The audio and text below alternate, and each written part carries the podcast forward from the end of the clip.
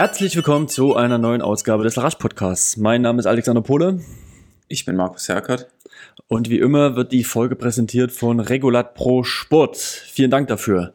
So, Markus, sag mal, warst du heute schon mal trainieren? Eine Runde laufen, Radfahren, irgendetwas? Ja, laufen geht ja noch immer schlecht wegen der Achillessehne. Die wird zwar hm. langsam besser. Ähm, die Tipps vom schnellen Fritz, die scheinen langsam zu helfen. Aber gut. es geht nur langsam voran, deswegen war ich dann ein bisschen Radfahren heute Morgen, schön im Crosser im Wald. Ja, das ist ja. bei dem Wetter einfach genial. Ja, aber ansonsten bin ich ja noch ein bisschen in meiner äh, Trainerrolle hier verwurzelt und habe mich da ein bisschen erkundigt. Hm. Ja, ganz kurz, äh, ja. deine Gravelrunde wieder entlang äh, hier des, des Flughafens Fraport, heißt du überhaupt noch so? Ja, genau. Also ähm, Frankfurter Flughafen dort entlang. Hab schöne Flugzeuge gesehen, habe ein bisschen äh, an Timo Benitz natürlich dabei gedacht und genau. hab äh, die, die rührenden Turbinen an der Stadtbahn West genießen dürfen, direkt neben mir. So, so, so macht es Spaß, ne? Also die macht das so, so ein bisschen Bock, ne? So ein bisschen rumzukrabbeln ja. und dann die, den Sound der Turbinen zu hören, ja? Genau, aber letztens hatte ich auch ein, ein lustiges Erlebnis. Da gibt es so links und rechts so einen Metallzaun am Flughafen. Hm. Der ist ja auch ziemlich dicht, damit da halt niemand auf den äh, Flughafen kommt, auf die Stadtbahn. Klar, klar. Auch keine Tiere. Und da war aber so ein Hase. Ja. Und ähm, rechts davon ist allerdings auch ein Gitter. Und dann war der direkt vor mir. Ich bin da so lang gefahren.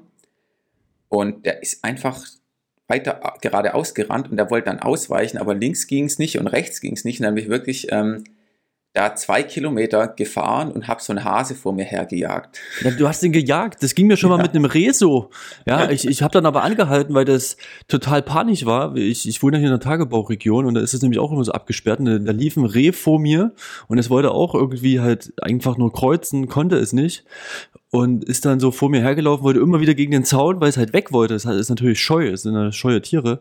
Und ich habe dann angehalten, das war mir irgendwie zu, zu hart. Und du bist zwei Kilometer hinterhergerannt, du hast ihn ja fast zu, zu Tode getrieben. Ja, ich dachte irgendwann, naja, äh, zwei äh, Kilometer war wahrscheinlich das Gefühl, wahrscheinlich war es ja. dann nur einer, aber irgendwann habe ich auch gedacht, wenn er jetzt nicht gleich irgendwo eine Lücke findet oder weg ist, dann muss ich mal anhalten, sonst kriegt er noch einen Herzinfarkt. Der hat schon Na, so eben, Haken geschlagen. Ja. Ja. Also ich weiß jetzt nicht, wie es bei Hasen ist, äh, ob die sich totrennen können. Bei Pferden ist es ja so, aber das ist auch nicht so das Thema. Ne? Aber äh, das sind so Gegebenheiten, die passieren manchmal. Kurios. Ja. ja. Und wir waren auch schon bei Reh. Das war auch schon ein gutes Stichwort. nein, nee, nicht zu, nicht zu platt. Aber wir, wir kommen. Blitzhausen dauert noch kurz, ja. Da ja. kommen wir natürlich auch noch hin. Ja. Ja, aber worauf ich eigentlich hinaus wollte, ähm, in meiner Trainerrolle schaue ich natürlich, wo die Iris Wettkämpfe laufen kann. Und zwar, um ja. die Quali für die Deutschen ja, zu schaffen. Und zwar Karlsruhe können wir leider nicht an dem Tag, da haben wir was vor. Dazu mhm. vielleicht in den nächsten Folgen noch dazu was. Und ja, privat, bei 5000 privat. Meter, woran denkt man da? Mini-internationales Koblenz. Also ja. das Mini-internationales werdet ihr wahrscheinlich alle kennen wenn ich seid einfach zu jung, aber ansonsten, das war einfach das Meeting für 5000 Meter schlechthin, die letzten, was weiß ich, wahrscheinlich 30 Jahre. Es heißt, ich weiß nicht, wie viel der Ausgabe es dieses Jahr geben wird, 40. oder so. Ich habe auch mal die Ergebnisliste rausgekramt hm. von 2013. Da war noch, äh, das war noch in den Hochzeit von Koblenz. Da sind bei den Männern zum Beispiel 100 unter 16 Minuten gelaufen. Also gesamt waren natürlich nur 109 am Start, weil in Koblenz rennt ja niemand dann auf der Bahn 18 Minuten als Mann. Ja. Aber auch unter 15 Minuten 56 Läufer. Also das war einfach so für die erweiterte deutsche Spitze das Meeting schlechthin. Jetzt hat natürlich Karlsruhe Koblenz ein bisschen den Rang abgelaufen. Hm. Ähm, aber da wir ja in Karlsruhe dieses Jahr was anderes vorhaben, ähm, ja. habe ich jetzt Wusstest mal du dann ja, Wie? danach gucken. Ja, muss ich mal nach Koblenz gucken. Genau. Ja, aber Koblenz ist nicht im Quali-Zeitraum für die deutschen Meisterschaften. Also, echt, das kann man nicht verstehen. Wir haben jetzt auch mal im DLV eine Mail geschrieben, weil es ist in der Nachmeldezeit sozusagen für die deutschen Meisterschaften. Ja, es gibt ja den Meldezeitraum und dann gibt es ja noch die Nachmeldezeit. Und es ist aber so, nachmelden kann man nur, wenn man die Meldeleistung innerhalb der regulären Meldezeit erbracht hat und sozusagen nur das Melden an, für sich vergessen hat. Also man kann nicht mhm. in der Nachmeldefrist noch die Zeit laufen. Ah, okay. Das heißt, okay. was ist dann mit dem Mini-Internationalen Koblenz dieses Jahr? Man kann sich dafür ja. nicht für die deutschen Aktiven qualifizieren. Und also wirklich so die Ironie der Geschichte ist, auf der Homepage von denen steht ja auch noch dort, für die ersten drei in jedem Lauf, die die Quali für die Deutschen in, Ber in Berlin schaffen, gibt es irgendwie einen Erima-Gutschein für keine Ahnung wie viel Euro. Also ich weiß nicht, ob die mal die ähm, Ausschreibung für die Deutschen gelesen haben, aber der Termin ist ziemlich ungünstig. Also ja, vielleicht, vielleicht mussten sie jetzt kurzerhand einfach noch verschieben oder der DFV hat die, die Qualifikationszeiträume noch nach vorn geschoben. Wer weiß. Was ja, weil seit sind. eh und je auch immer unter der Woche Mittwochs ist auch echt ja. ein total cooles Meeting. Bin da auch schon mal gelaufen. Habe auch schon ein paar Mal Fotos gemacht dort. Arima ja, Gutschein bekommen? Nee, die ersten drei, ja, ich war eher unter den letzten drei in Koblenz. okay. Ja, ja, Vielleicht gab es auch dann, Rima, nein. Die erste da gab es A-Lauf, B-Lauf, C, D, E, F, G, ja, so viele Läufe über 5000. Wir wollen jetzt auch nicht weiter in der Nostalgie verweilen, aber es ja. ist ziemlich ungünstig. Ja. Naja, so ist es. Vielleicht wird sich auch noch daran was ändern. Vielleicht wird das Meeting noch mit reingenommen. Ich glaube, letztes Jahr und vorletztes Jahr hat, ist eh kaum jemand am Start gewesen, wahrscheinlich wegen Corona oder auch den anderen Möglichkeiten zu laufen. Mal schauen, was da noch passiert. Aber es, es gibt es noch, ja, also ist ja auch schon mal noch. Es was, gibt die Ausschreibung ja? noch, aber jetzt, wo es auch nicht im Quali-Zeitraum ist, naja, mal schauen. Letztes Jahr waren, okay. glaube ich, über alle Strecken 1500, 800 und 5000 irgendwie so 15 Leute am Start. Also, ja. es ist so ein, eins vor Tod. Markus, wir werden das beobachten. Genau, wir haben es im Blick. Genau. Dann haben wir von euch viele Fragen bekommen zu unserer Folge mit Robert Unger. Ähm, Alex weiß noch, welche Folgennummer das war? 60. 60, ah, der ist top vorbereitet, der Mann. Ja. Ähm, also, falls ihr die Folge nicht gehört habt, super interessant, der Robert als Hobbyläufer Sub 230 Marathon. Genau, aber wir haben viele Fragen bekommen, wie sich denn der Robert ernährt, weil wir das in der Folge, darauf sind wir gar nicht so eingegangen. Mhm. Deshalb spielen wir euch das mal kurz ein. Der Robert hat uns da äh, freundlicherweise eine ja, kleine Einführung gegeben in seine Ernährungsgewohnheiten. wie, wie er das genau. auch bei uns im Podcast gemacht hat. Ja, also der ähm, versucht das schon sehr gut auf den Punkt zu bringen, aber es ist halt ein bisschen umfassender. Ja, also das kann man schon so charakterisieren. Aber ich glaube, die Folge war einfach klasse und jetzt wir, deswegen nehmen wir uns jetzt auch die Zeit oder wir geben euch die Zeit, das nochmal ausführlich von Robert zu hören. Ja. Genau. Dann hört mal rein. Ja, hallo, Alex und Markus. Ich hoffe, euch geht's gut. Ich hoffe, ihr habt viel Spaß bei dem aktuellen Podcast. Ähm, bevor ich loslege, vielleicht nochmal an der Stelle vielen, vielen Dank äh, nochmal, dass ihr mich eingeladen habt. Das hat mir echt super Spaß gemacht.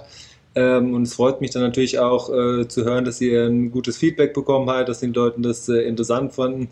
Ähm, das war auch mein Eindruck von den Nachrichten, die ich bekommen habe. Also von daher vielen lieben Dank, es war echt eine coole Sache. Ähm, ja, ich habe gehört, eine Frage, die immer wieder aufgekommen ist, wer, wer war zur Ernährung? Und ähm, ja, das ist natürlich ein super spannendes Thema, super komplexes Thema. Von daher ähm, ja, kann man das jetzt nicht in aller äh, Tiefe behandeln, aber das heißt, ich werde mich so bisschen erzählen, was ich, was ich mache und nicht wirklich warum. Das, das, das würde wahrscheinlich ein bisschen zu weit gehen. Ähm, ja, also ich beschäftige mich damit schon relativ lang. Ähm, denke mal, das ist, ist auch wirklich Ernährung oder gute Ernährung, wie auch immer das dann individuell definiert ist, ist, ist auch wirklich wichtig und essentiell für Leistungsfähigkeit und Verletzungsprophylaxe. Also das ist ein wirklich zentrales Thema, würde ich sagen.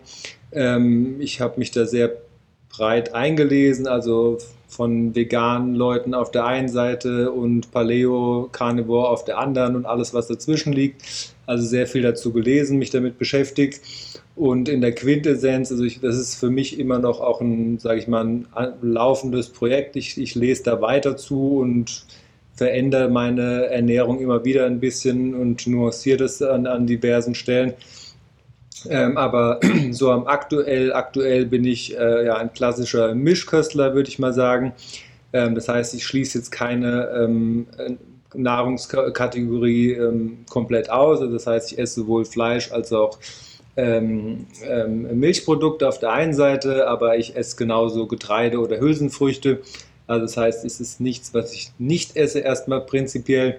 Ähm, das hört sich jetzt so ein bisschen äh, nach laissez-faire an, aber so ist es natürlich auch nicht. Also was ich versuche, nicht, möglichst nicht zu essen, sind halt stark verarbeitete Lebensmittel, irgendwelche Fastfood, ähm, irgendwelche Produkte, die ähm, ähm Pflanzenöle enthalten. Ähm, einfach, wenn man irgendwie im, im, Supermarkt sieht, man hat ein Produkt, wo die Zutatenliste länger als zwei Zeilen sind, kann man sich meistens schon denken, dass das nicht wirklich was, was Gutes äh, sein kann. Das versuche ich dann zu vermeiden. Ähm, ich versuche relativ wenig Zucker zu essen, also beigefügten Zucker, ähm, obwohl ich das dann auch nicht, also da kein Orthodoxer bin. Also meine, meine Frau backt sehr lecker Kuchen. Äh, das heißt, wenn da was gebacken wurde, dann esse ich auch sehr gern ein Stück oder ich gehe mit ein Eis essen. Ähm, aber ich versuche halt, dass das nicht, sage ich mal, der Hauptbestandteil meiner Ernährung ist. Ähm, ja, was ich sehr grundsätzlich sehr wichtig finde, ist halt die Qualität der, der Nahrungsmittel. Also wir versuchen ähm, möglichst viel Bio zu essen und auch innerhalb der einzelnen Lebensmittelkategorien. Das ist, finde ich, wenn man sich so die ganzen Diäten anschaut, immer so ein bisschen Problem, dass dann jede Seite das alles so ein bisschen über den Kamm schert. Also wenn man jetzt vergleicht irgendwie ein, ein Wildlachsfilet aus Alaska und irgendein antibiotikaverseuchtes ähm, Farmfisch. Auf der anderen Seite ist es zwar beides ein Fisch, aber es macht einen Unterschied. Oder wenn man irgendeinen stark verarbeiteten, pasteurisierten Käse aus einer äh, Farm oder aus einem, wo die Kühe im Stall zusammengefärbt stehen und auch hat auf der anderen Seite einen Käse von äh, Kühen, die auf der Alp äh, rumlaufen, Gras fressen. Ähm, oder was weiß ich, man hat ein Sauerteigbrot auf der einen Seite und irgendwelche äh, Cornflakes auf der anderen Seite. Also innerhalb dieser Kategorien, denke ich, ist es wichtig, das Gute oder das qualitativ Hochwertige zu wählen. Ähm, genau, also das ist so im Prinzip von den ähm, ja, Produkten. Ähm, was vielleicht auch noch interessant ist, von den, sage ich mal, Makronährstoffen. Ich bin jetzt ähm, keine, also ich komme auch von diesem klassischen, oder das ist ja schon ein bisschen länger her, aber dieses ja, Kohlenhydrate, Kohlenhydrate, Kohlenhydrate, man braucht Kohlenhydrate. Ähm, davon bin ich schon seit längerem ein bisschen abgekommen.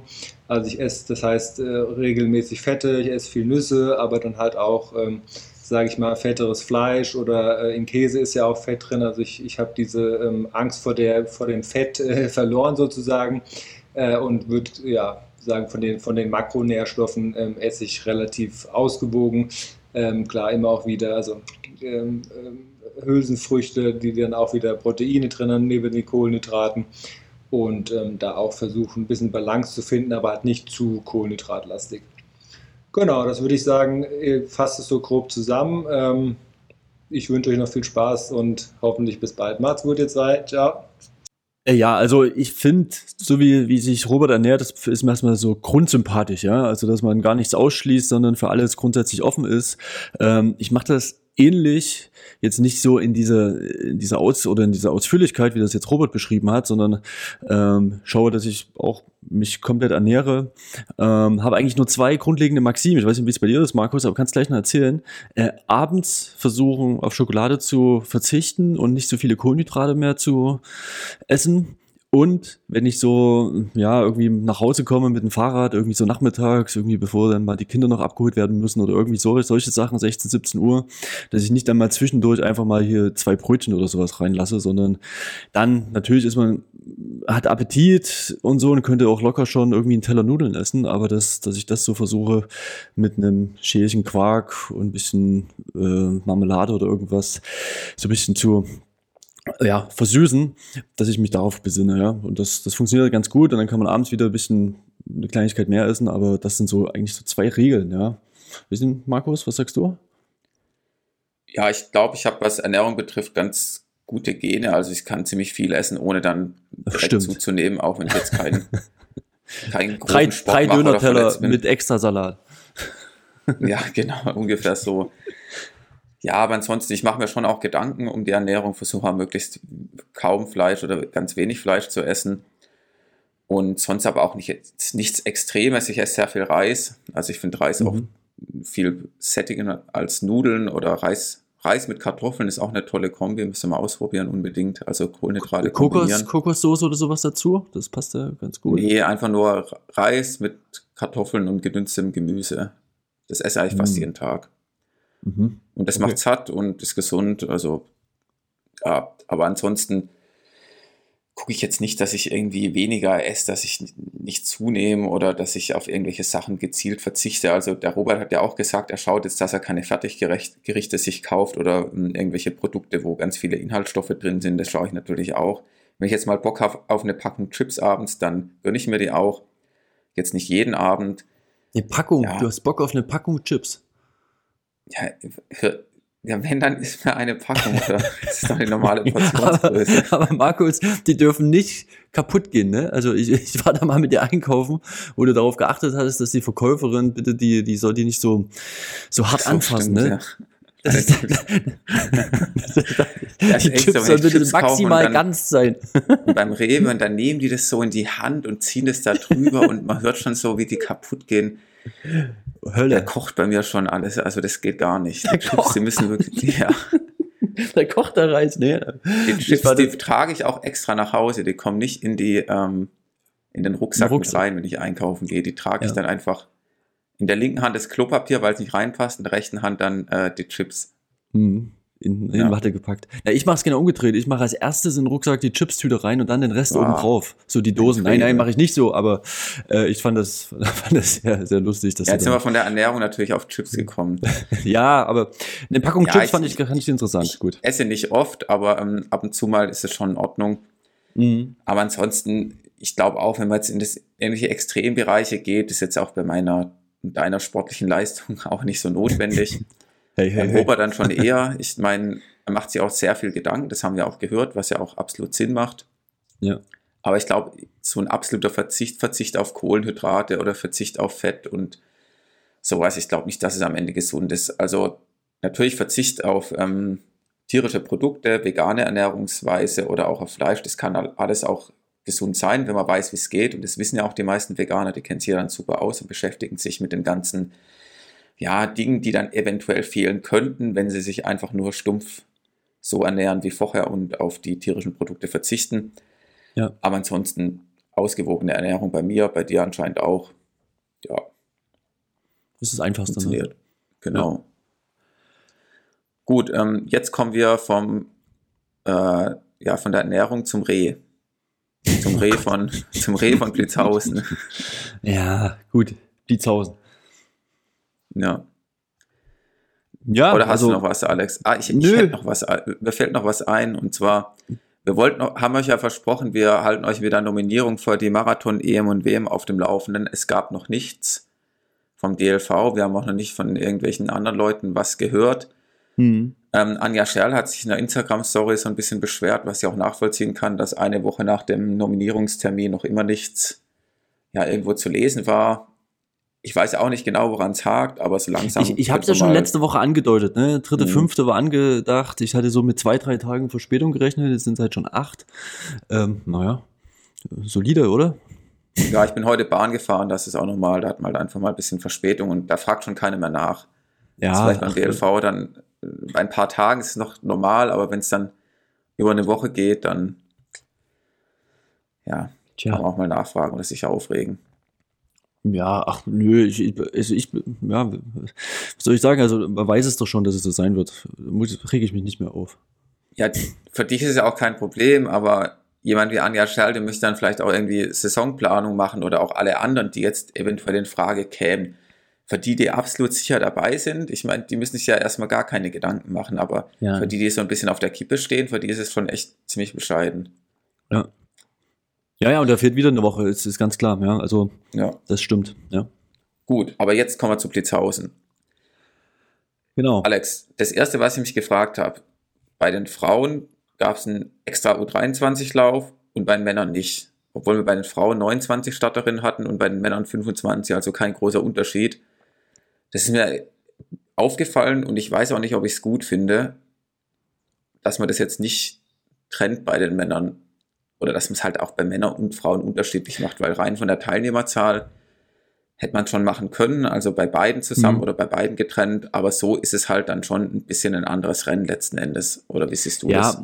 Naja, ich habe den, den Zeitaspekt, ne? Hast du ja dann auch bei der Übertragung gesehen, das wird dann noch einfach dunkel, ja. Ähm, also hätte man noch ein U23 extra Rennen gemacht, dann wäre es halt echt, äh, dann hätte man nichts mehr gesehen. Ja, ja. Gut, das, das stimmt auch wieder. Andererseits so. ist es schon so, wenn die U23 Männer dann halt mitlaufen, der Tom Förster, der jetzt auch gewonnen hat dort, der kann dann halt ja. ähm, sich irgendwo reinhängen oder das, nee, absolut. Man weiß auch also, nicht genau, vielleicht wäre es jetzt dann nachher U23, man verliert so ein bisschen den Überblick oder man, ansonsten wäre es vielleicht auch ein taktisches Rennen geworden, ja, man weiß ja auch nicht, dann hätten die sich so ein bisschen belauert Und am Ende wäre wär der Tom nicht 29, 30, 32 gerannt, sondern halt nur 30 Minuten. Und im Sport wäre dann der Marius Able vorne gewesen, hätte, hätte Fahrradkette, aber es wäre, glaube nee, ich, schon ein anderes Rennen geworden. Es, es sollte jetzt auch nicht als Antwort dienen, ne, dass man aus, aus praktischen ja. Gründen das weggemacht hat, sondern das war so ein bisschen scherzhaft gemeint. Ich, ich sehe das schon, also die, in dem Moment haben natürlich die U23-Athleten eindeutig einen Vorteil, dass sie da mitlaufen können, ja. Und ähm, warum er das gemacht hat, ich kann das absolut nicht beantworten, ja. Ja. Also, Gut, aber ja. Das können wir nicht beantworten. Hat uns trotzdem ein bisschen gewundert. Kommen wir mal konkret äh, ja. zu den Läufen und den Ergebnissen. Beginnen wir mal mit den Frauen. Die Alina mhm. hat ein Comeback gefeiert, kann man sagen, nach ihrer Herzmuskelentzündung, ja, ihr erster Wettkampf wieder. Irre. Es war auch, ähm, boah, weiß noch, weiß noch unsere oder Tipps, die wir abgegeben haben. Also auf jeden du Fall. getippt. Ja, ich habe getippt. Alina Sieg, das hat auf jeden Fall gepasst. In 32,06 mhm. hat sie gewonnen vor der Katar Steinruck, ist 32,26 gerannt. Und Eva Dieterich 32,40. Ich habe, glaube ich, die Miri Datke auf 2, die ist ja nicht gelaufen, und die Katar auf 3. Ja. ja, aber total unterschätzt habe ich die Eva Dieterich, was man eigentlich nicht machen sollte. Die ist ja auch schon im Cross saustark gelaufen, letztes Jahr auf der Bahn. Ja. Und jetzt der Sprung über 10.000 noch 32,40 ist schon echt der Wahnsinn. Also, gab auch, auch ein, ja. Heißes Duell mit, mit Domenica, ne, zwischendurch. Also, die haben sich auch ganz schön äh, da ja, duelliert. Ja, ja, gut, die ist am Anfang erstmal gar nicht da mitgelaufen in der Gruppe, ja. sondern in der zweiten Gruppe hat sich dann nach vorne getastet, ist da peu à peu ja. angelaufen. Also war schon taktisch ein super Rennen und auch so, wie sie läuft, das macht echt Spaß zuzugucken. Die hat auch hinten raus echt nochmal einen guten Sport. Ja, ja ich habe mich nur an die Cross-DM äh, erinnert, da waren die ja zeitgleich mhm. auf Platz 3, war das so? Ja, Genau, ja, also gab es auch schon das, das, das Duell, so das, ja, also ähnliches Leistungsniveau einfach, ne? Ein bisschen andere Taktik, aber das äh, geht schon relativ ähnlich, ja. Ja. Ja, ansonsten am Anfang ist mir noch aufgefallen, hat die Kata irgendwie äh, gewollt von der Alina, dass sie auch mal ein bisschen Führungsarbeit leistet. Sie hat ein bisschen mhm. gestikuliert mhm. und schon ihn so ein bisschen aufgelassen, hat so ein bisschen gewunken. Ich glaube, ja. es hätte sich gewünscht, dass die Alina auch mal vorgeht. Naja, gut, andererseits ist halt auch ein Meisterschaftsrennen. Die Alina wusste, glaube ich, auch nicht, was sie so kann oder was sie jetzt heute machen wird. Ja, aber ich glaube, die Kata ist ja auch top zufrieden. Silber bei Deutsche 10.000 von Alina Reh geschlagen zu werden über 10.000 ist halt auch passiert. ich glaube, ja. alles andere wäre auch eine Überraschung gewesen. Ja, echt, aber ja. jetzt wirklich nach einem Comeback mit, mit, der ganzen Vorgeschichte und Erkrankung, also, dass man da einfach so, so stark zurückkommt, ist, ja, ist einfach phänomenal. Ne? Was soll ich da, was, ja. was, was will man da sagen? Ja. Einfach begnadet, ne? Ein Stück weit, das muss man schon so sehen. Das ist auf jeden Fall, ich denke mal auch, sie wird es jetzt, ähm, ja, Lina weiter verbessern noch diese Saison. Das war ja. jetzt erstmal der Anfang. Ja. Aber da merkt man halt auch immer wieder, was so bei so absoluten Top-Talenten, was da so möglich ist. Ne? Also das, die anderen müssen sich da wirklich sehr, sehr lang wieder auf das Niveau bringen und so weiter. Und Alina, ich weiß jetzt nicht, wie lange sie jetzt schon wieder trainieren konnte, aber es ist einfach wieder abgefahren, ja. Mhm. Muss man schon so konstatieren mal. Okay, gut. Kommen wir zu länger hier in die Laudatio abschweifen. Ja, genau. 23 Frauen. Die Jasmina Stahl hat in 34-11 gewonnen vor der Lin Lara Klein. Da ich nur die Ergebnisliste gesehen, die haben sich, glaube da gibt es ja die 1000 Meter Splits. Mhm. Und ähm, die haben sich alle 1000 Meter abgewechselt sozusagen. Also immer bei jedem 1000 Meter Split ist eine, eine andere vorne sozusagen. Also einer immer einmal 1000 Meter die Jasmina und dann die Lindara. Ja. Ja, genau. ist das in Ordnung, oder? Also wenn man was erreichen will, ist es doch gut, sich dann auch mal so, so gegenseitig zu helfen, ja, bis zu irgendeinem Punkt, bis sieben oder acht, ja. Genau. Und am Ende, ich habe ähm, gelesen, die Lindara, die hatte noch so ein bisschen ähm, mit dem Höhentrainingslager zu kämpfen, in Anführungszeichen. Mhm. Also es war jetzt nicht das Resultat, das sie sich erhofft hat, letzten Endes. Ja. Ist auf der Straße schon 33 tief gelaufen und deswegen ja, war es natürlich mit der 34, 33 nicht ganz zufrieden, aber Silber bei deutschen Meisterschaften kann sich auch sehen lassen. Dritte wurde die Hanna Bruckmeier in 35,01, noch vollständigkeitshalber. Ja. ja. Gut, danach war ja das Männerrennen. Ja. Das war ja schon ähm, eigentlich ein absolutes Highlight von der Meldeliste her, aber es haben ja auch viele abgesagt oder waren auch gar nicht auf der Meldeliste vorgesehen. Für die 10.000, ich meine, wenn man jetzt schaut, wer nicht am Start war, Händel, Ritchie, Dahlke und so weiter, also ja, es sind halt schon ein paar, die, oder der, der Mo, der ist ja auch die 5000 gelaufen. Ja, sensationell. Amanal ne? Petros, ne? ja. ja, ist dann auch jetzt nicht auf den 10.000 unterwegs. Also es gibt, glaube ich, noch ein paar in Deutschland, die auch dort vorne mitgemischt hätten können, aber dann halt nicht in Blitzhausen am Start waren. Aber man kann ja auch nur deutscher Meister werden, wenn man an dem Tag an der Startlinie steht. Ja. Ja, aber wie, was, was sagst du zum Rennen? Also ich war echt erstaunt, Filmon Abraham, der viel Tempo für Simon gemacht hat. Das war schon beeindruckend, ja. Dort 9600 Meter, siehst du auch an deinen Splitzeiten, das war irgendwie durchgehend, ja. Einmal war Filmon Teklebran. Äh, ja, das ich, war ja mein Tipp, glaube ich. Also ich weiß gar nicht mehr, für welchen Platz ich ihn getippt habe. Also beim Sieg lagen wir ja alle richtig. Also auch bei, bei Auslaufen hat ja auch der Max auf den Simon getippt. Der Aaron hat ja noch gemeint, der Simon macht es. Der Simon hat ja auch indirekt gemeint, sich selbst. über sich selbst, dass es er eigentlich machen sollte. Also alle waren was bei ja, Simon. Was ja auch nicht überheblich war von ihm, das war eigentlich schon ähm, ja, schon stark. Ja, fast klar. Und dann, er hat es dann gemacht. Der Film an Teklebran, der ist dann ausgestiegen, der hat jetzt nicht so den besten Tag. Und, ich habe ähm, übrigens mir noch mal die letzte ja. Runde ne, von, von Simon, das war, glaube ich, eine 60 oder 61. Das ist schon, ist schon gut, ja. Was nicht, eine 59, aber gut, ich habe es auch nicht so genau rausgefunden. Um die 60, sagen wir mal. Also um die 60, ja, das war schon, schon echt solide, ja. Ja. Ja. Ansonsten äh, ist ja der Filmon da vorne gelaufen wie eine Maschine. Also er hat einfach Tempo gemacht und der Simon hat dann 24 Stunden gelauert. 24 ja. Stunden, ja. Gefühlt 24 Runden. genau. Ja, aber auch Romeo, ich war mir eigentlich sicher, steigt aus, als ich das erste Mal gesehen habe, dass es irgendwo an die, an die Hüfte da greift und ey, der ist ja auch mit einem, so einem langen Unterhemd da gelaufen. Ja, habe ich auch gewundert. Ich weiß nicht, ja. was, was, was da los ist. Ich meine, es wird dunkel, ne? dann wird es so kalt. Es sah nicht so kompetitiv aus, wie er dann ja, Start ja. gegangen ist, um mal so zu sagen. wir haben ja alle noch, noch Hendrik im Ohr, wo Hannover früher irgendwie zwei, drei Grad ne, Marathon und dann so, Hendrik ziehst du noch, oder das sagen ja auch die Schöneborns, ja, oder wahrscheinlich auch viele andere Athleten, ein T-Shirt drunter ziehen, dann ist das gar kein Wettkampfgefühl, das kann, kann ich nicht machen. Ja, da fehlt mir was.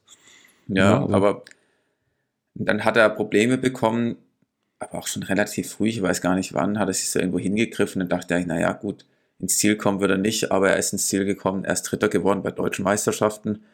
Ja. Er ist auch Europacup-Norm gelaufen.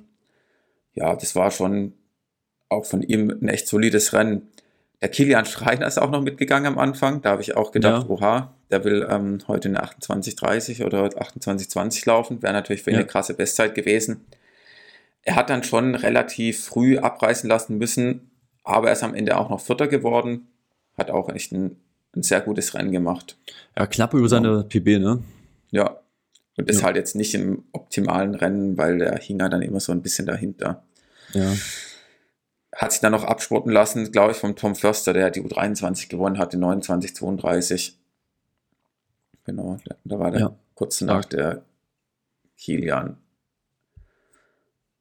Jo, ja, und jetzt, was sagst du, läuft man eigentlich auf der Bahn wirklich schneller oder, oder nicht?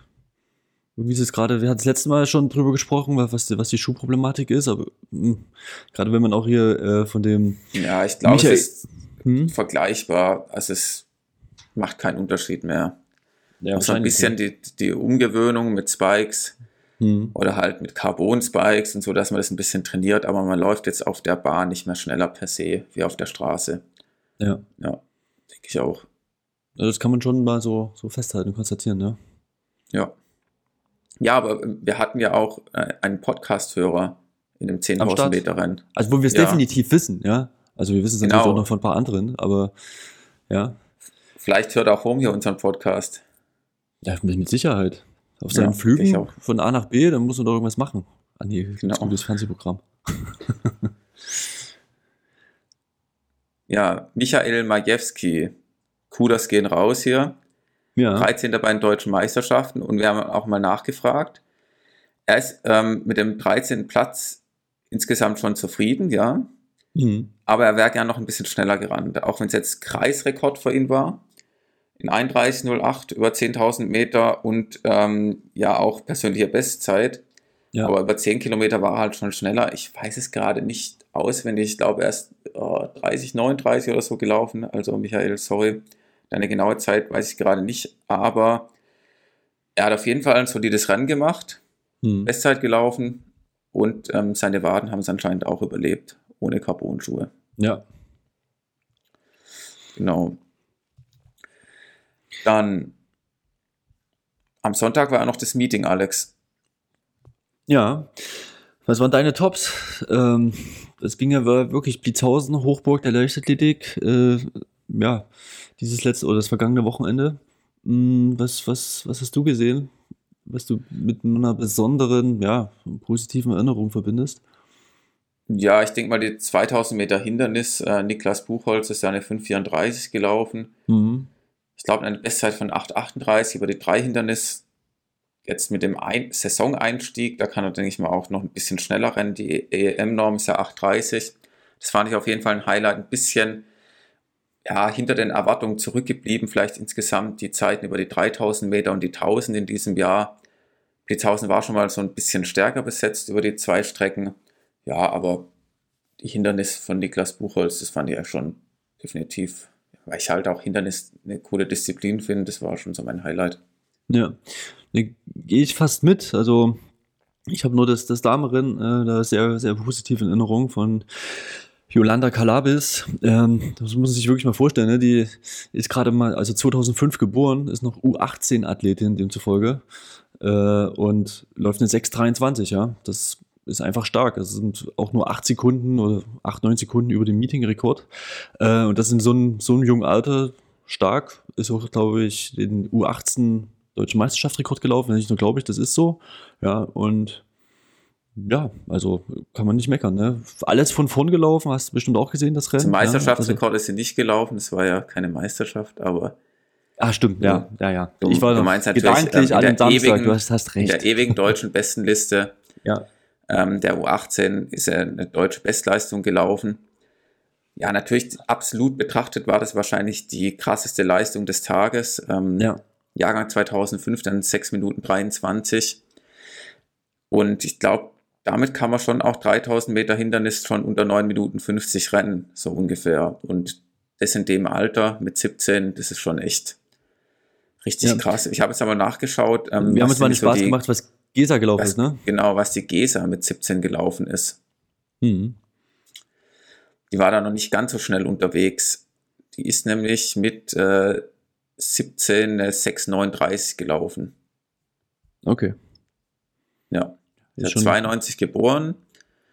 Also an 2009 ist sie 6,39 gelaufen, im Jahr davor 6,55 und im Jahr drauf 6,23. Also auch so, ja, das ist ja ein Jahr hin oder her, aber man kann auf jeden Fall sagen, die Yolanda Calabis hat auf jeden Fall das Potenzial, ein, ja, sag ich mal, ähnliches Talent oder ein ähnlicher Star wie die Gesa zu werden, wenn man jetzt allein schon ihre Zeiten jetzt mal anschaut. Und die Gesa ist ja schon so international absolute Weltspitze, was ja auch immer wieder zeigt. Ja, gut, muss man wirklich abwarten. Ich meine, das mit 17 ist schon noch alles relativ jung, ja, was jetzt so die nächsten Schritte und die nächsten Jahre äh, dann noch für, ja. für Entwicklungen mit sich bringen. Also ist jetzt erstmal der Stand jetzt, ist natürlich schon sehr, sehr gut. Und mal, mal gucken, was passiert. Ja, ja. Und, und weil wir gerade so, so dabei waren, ne, ja, U20 ja. Äh, Rekord Deutscher Rekord ist 6,22, also ist er auch schon da recht nah dran. Äh, und das ist von Meier Rehberg gelaufen worden, ja. Also äh, schon ein bekannterer Name, auch jetzt nicht ewig weit zurück. Man muss nicht bis irgendwie 1989 zurückblättern, sondern das ist noch relativ aktuell, ja. Von, warte, ich habe es ja noch. Wo habe ich es jetzt? Hey, warte, warte, warte. 2014, 15, 16.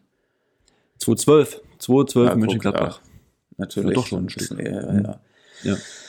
Ja, ist, wir sind ja schon im Jahr 2022, stimmt. Gut, aber bevor wir jetzt noch weiter hier mit irgendwelchen, irgendwelche Listen durchkramst und wir irgendwelche Zeiten nicht finden, ja, noch mehr hervorheben kann man, das haben wir auch schon in der letzten Folge gemacht, oder besser gesagt, ich in diesem, ähm, ja, in der kleinen Aufnahme am frühen Samstagmorgen, die Zeit von Mo, von Mohammed Mohammed, die 13.03, natürlich absoluter Wahnsinn, was er da auf die Bahn gebrannt hat. Zweitschnellste Zeit ever hinter Dieter. Mhm. Also es war ja sportlich betrachtet wahrscheinlich das Highlight des Wochenendes aus Läufersicht. Und weißt du was, Alex, wenn du auf laufen.de drauf gehst, mhm. kennst ja die Seite oder laufen.de? Nie, Nie gehört. Ja. Na klar. Ja, und dann kommt da halt einfach, ähm, dass der, der, der Mo seine mhm. 1303 gelaufen ist und direkt drunter steht halt, Dieter Baumann gewinnt in Hannover die 10 Kilometer. Mhm. Und, und darüber ist halt irgendwie, dass der Mo jetzt die äh, über 5000 Meter in neue Dimensionen gelaufen ist. Genau, die Überschrift ist nur, Dieter Baumann war je, je schneller als Mohammed Mohamed und direkt drunter steht, Dieter Baumann siegt in Hannover in 38,55 über 10 Kilometer. Also naja. das ist auch schon... Ähm, das ist eine gute Verbindung. Das Du hast sie doch auch schon gerade gebracht und jetzt wird die halt in die aktuelle Zeit. Ja, der äh, Dieter würde sich schämen, wenn er das lesen würde. Siegt in Hannover, also er hat seine Altersklasse, die AK ja, äh, die M55 gewonnen, also er hat natürlich nicht die 10 Kilometer gewonnen. Es gibt ja noch einige, die dann einfach jünger sind und schneller rennen. Und das ist auch so eine, so eine Meldung, ist so eine Überschrift, also ich weiß nicht. Ja, und, und das Bild ist auch klasse noch dazu. Mit der Trainingsjacke und so sieht einfach klasse aus vom Dieter. Ja, naja, gut. Also ich, ich glaube, ähm, man muss jetzt nicht alles mit Dieter Baumann in Verbindung bringen. Also weder die 10 Kilometer in Hannover noch ähm, Mohammeds Zeit, das, ist, das steht auch für sich. Ich meine, er war nur eine Sekunde langsamer als Jakob Ingebrigtsen. Der musste ja wirklich auf der letzten Runde alles geben, um ja, ihn abzuschütteln. Da musste echt mhm. schon richtig tief gehen. Genau. Nee, richtig gutes Rennen. Wir werden es auch nochmal verlinken, ja. Genau. Boah, verlinken, ja gut, jetzt versprichst du was. Also ich habe ja nachgeschaut, wo man es nachgucken kann. Bei YouTube war da aber echt nur so so ein, so ein Typ zu finden, der das dann irgendwie, glaube ich, auf Spanisch oder so sich anhört oder live mitredet. Ach, ich weiß gar nicht mehr. Habe ich noch Schlaf also wenn wir, also machen wir so. angeguckt. Verspreche also wenn wir nicht immer was, was wir nicht halten können, Alex. Ja, aber also wenn es verlinkt ist, dann haben wir was gefunden. genau. Wenn wir wenn, wenn wir es nicht machen, dann haben wir es natürlich gesucht, aber halt nichts gefunden. Aber wir haben Vielleicht gibt es da wirklich nur die Version auf Spanisch, wo, wo irgendwie vom Fernseher, vom Fernseher abgefilmt ist mit dem Handy. Ja. Ja. Aber das ist auch schön. Ja. Gut, Alex, da würde ich sagen, gehen wir mal zu Debbie, Rabea und Tobi nach Berlin, um ja. ein bisschen was über das Marathon-Team Berlin, Berlin zu erfahren. Genau, darum soll es heute gehen und äh, wir schwenken aus dem Süden direkt in den ja, Osten, mittleren Teil Deutschlands, Berlin. Viel Spaß! Ja, dann herzlich willkommen, Debbie und Rabea Schöneborn. Schön, euch endlich mal wieder zu hören. Grüßt euch. Hallo. Hallo. Ja, Debbie, ähm, wir haben es gerade schon in dem Vorgespräch so ein bisschen andiskutiert, äh, was dein Blitzhausen-Ergebnis und dein langer Trip äh, mit sich gebracht haben. Aber erzähl doch nochmal so den Zuhörerinnen, wie war es für dich? Du bist siebte geworden, haben wir schon gesagt. Aber ähm, bist du jetzt unterm Strich zufrieden und hat sich der Ausflug gewohnt, weit in den Südwesten? Ja, genau. Lange, lange, lange Autofahrt ähm, für uns äh, von Berlin in den Süden runter. Ähm, ich bin auch lange nicht mehr Bus gefahren, zuletzt viel in der Bahn unterwegs gewesen, da bin ich ein großer Freund von. Ähm, aber das äh, hat dem Wettkampf natürlich keinen Abbruch getan. Ist schon super schön da unten und wir hatten ja, was die klimatischen Bedingungen zumindest angeht, auch ähm, allererste Sahne. Eigentlich ziemlich ähnlich wie 2000. 18 ist es gewesen. Da bin ich nämlich das letzte Mal da gewesen für den gleichen Wettkampf, damals noch mhm. mit Anna Gehring zusammen äh, mich duelliert. Das war sehr cool. Das Outcome war ein bisschen besser, überraschend positiv. Damals äh, mit dem Vizetitel sogar. Ähm, und dieses Mal, ja, ich wäre gern ein bisschen schneller gelaufen. Ähm, wusste jetzt nicht so ganz genau, was nach dem Marathon schon geht. Ähm, hab auch, der ist jetzt äh, da zwei Wochen her gewesen zu dem Zeitpunkt, beziehungsweise 13 Tage. Ähm, von daher, ich hatte keinen Druck für den Wettkampf, ähm, aber ich wäre schon ganz gerne die Europacup-Norm unter 33 Minuten gelaufen und das wäre wahrscheinlich auch drin gewesen. Ich habe das Rennen dann leider auch nicht schlau gestaltet, hm. ähm, sondern bin am Anfang, war ich so ein bisschen ambivalent, ob ich jetzt mich doch der Dreiergruppe vorne anschließen soll, aber das war mir ein Ticken zu schnell. Ähm, und dann war ich irgendwie dann Führungsglied der zweiten Gruppe. Ähm, und da ja, war bis sehr wenig Zug drin und dann habe ich hinten raus auch nicht mehr mehr die Spannung gehalten. Also ich habe so ein bisschen vereiert zwischendurch und da habe ich mich dann am Ende drüber geärgert, weil ich glaube, dass da mehr drin gewesen wäre. Ähm, letzten Endes bin ich aber super froh, dass ich, äh, dass ich gesund bin, dass ich bei den Events teilnehmen kann und ähm, ja, diese deutschen Meisterschaften dann auch honorieren äh, ja. konnte und dabei sein durfte, wie ähm, die, die Mädels so große Erfolge gefeiert haben. Gerade mit unserer Teamkameradin der Alina, die hat das jetzt echt auch eine harte Zeit gehabt und äh, super souverän gemacht. Und da freut man sich am Ende natürlich dann doch mit.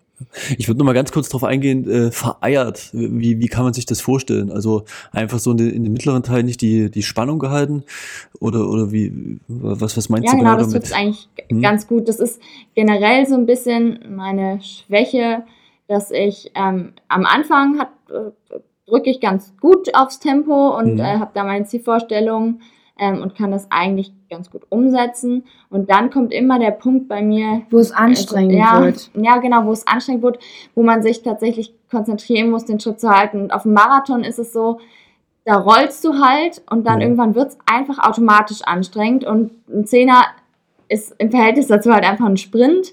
Und mhm. da muss man dann halt schon den Schritt setzen. Also es darf zu keinem Zeitpunkt im Rennen irgendwie so angenehm werden. Wenn du merkst, dass es angenehm wird, dann musst du schneller machen. Es ist, ähm, es ist furchtbar eigentlich. Das meine ich so ein bisschen mit, mit vereiern. Ja, das, so, so ist das mit diesem blöden Leistungssport. Es geht immer darum, die, über die Grenzen so ein bisschen hinauszugehen, die so ein bisschen zu verschieben. Ja, genau. Also, das ist nicht angenehm. Ja. leider, leider ist es nicht angenehm, wenn also, man 10 Kilometer Wettkampf läuft. Aber man kennt ja auch noch den Begriff der Schmerzgrenze. Ne? Man ist immer leicht latent drüber, ja? An der, über der Schmerzgrenze. Ja, genau. Oder, oder ja, zumindest richtig, genau. richtig nah dran. Ja, also ja? Ja, also ich muss sagen, die äh, verschiedenen Trainingsformen mhm. machen auch schon das Schmerzempfinden sehr, sehr anders. Also wenn man Marathonläufer ist, dann trainiert man sich halt ähm, wirklich so aerob, dass man kaum noch Muskelfasern hat, die viel Laktat produzieren. Das sieht man auch in den Leistungsdiagnostiken. Mhm. Ähm, wenn in, in der Marathonvorbereitung ist das Max-Laktat bei uns immer so in der Größenordnung drei bis fünf Minimol. Ähm, und ähm, wenn man ja, ein bisschen mehr in die Geschwindigkeitsbereiche dann wieder geht, ähm, so machen wir das eigentlich immer dann in der Sommersaison zwischen den Marathons, wenn nicht irgendwas Verletzungstechnisches dazwischen kommt. Ähm, und da geht es dann auch äh, dann mal wieder hoch bis 12, 13 Minimol. Und in was in der Größenordnung, das ist schon ein anderer Schmerz. Es, es brennt dann halt einfach äh, in der Muskulatur. Und wenn man einen Marathon trainiert, dann ist man halt einfach, man kann einfach nicht mehr. Ja. So, aber, aber es brennt nicht so. Es richtig. brennt nicht so dolle, ja. Also es ist schon eine andere Art von Anstrengung sozusagen. Und das muss man dann auch erstmal auch wieder lernen, ähm, wie fühlt sich das an, so mhm. schnell zu laufen. Wo, wo ist jetzt eigentlich die Grenze? Weil man will natürlich ja auch nicht drüber gehen, weil auch im Wettkampf, auch zu früh besonders, weil das rächt sich dann hinten raus, in der Regel ja dann schon. Ja. Ja, okay. Also Laktatverträglichkeit, mit Schmerzen umgehen und, und halt einfach ähm, ja, die, die tolerieren können, ja, oder akzeptieren können. Und dann auch bereit sein, natürlich äh, an die Schwelle so, so ranzugehen. Das ist, das ist das große. Ja, genau. Und das. Hm? Und den Wettkampf zum Beispiel auch miteinander zu trainieren. Also das meinte ich zu, äh, zu Tobi schon nach dem Wettkampf auch. Ähm, wenn, wenn, wenn man das jetzt ein bisschen besser vorbereiten würde, dann müssten wir uns halt mal ähm, auf die Bahn stellen, gegebenenfalls Rabea und ich zusammen, wenn wir mal wieder zum gemeinsamen Training kommen ja. Ähm, und äh, einer tritt irgendwie an und der andere muss mit. Das ist halt auch was, was bei Straßenläufen und das finde ich sehr, eigentlich sehr, sehr angenehm, dass man wirklich so dein, sein Ding macht und dann läufst du einem Tempomacher hinterher. Ähm, und da ist, ähm, oft wenig spannend für den Zuschauer, aber es ist ein sehr, sehr angenehmes Laufen, ähm, weil es in der Regel dann sehr, sehr gleichmäßig ähm, das Rennen sozusagen aufbaut und nicht wie auf einem Bahnwettkampf, wo man eben aufmerksam sein muss und auch mal Tempowechsel, Antritte und sowas vertragen muss. Das ja. ist was, das muss man auch einfach dann üben im Training. Klar. Und weil du jetzt die Schmerzen angesprochen hast und die Laktatverträglichkeit, ja. hast du jetzt Bock auf weitere Bahnwettkämpfe dieses Jahr? Leute, Meisterschaften 5000 Meter, davor mal noch 5000. Wie sieht es da jetzt aus nach den 10 als Einstieg? Äh, auch ehrlich gesagt, ich weiß nicht. Also ich bin da ambivalent. Jetzt am Sonntagabend, äh, Samstagabend hätte ich gesagt, boah, nee, also es reicht mir jetzt mal mit der Bahn. Äh, kurzer Ausflug und ich fühle mich auf der Straße auch einfach wohl. Mir, ich mag Straßenläufe, ich mag auch das drumherum. Ich mag es, wie gesagt, dass man da Platz hat. Ich mag es auch mit Männern gemeinsam zu laufen. Ähm, die Bahn ist ein guter Reiz und das Geschwindigkeit ist immer was, was ich auch trainieren möchte und muss, glaube ich, um weiter voranzukommen, auch mal ein Spike anzuziehen, einfach ähm, um einen anderen Reiz auf die Muskulatur zu haben, weil mit diesen Carbon-Schuhen glaube ich schon, dass ähm, die Wadenmuskulatur nicht so gut, also nicht in gleichem Maße gefordert wird. Ähm, und da einfach mal andere Muster sozusagen im Laufen zu haben, glaube ich, dass es schon gut ist, auch mal auf die Bahn zu gehen.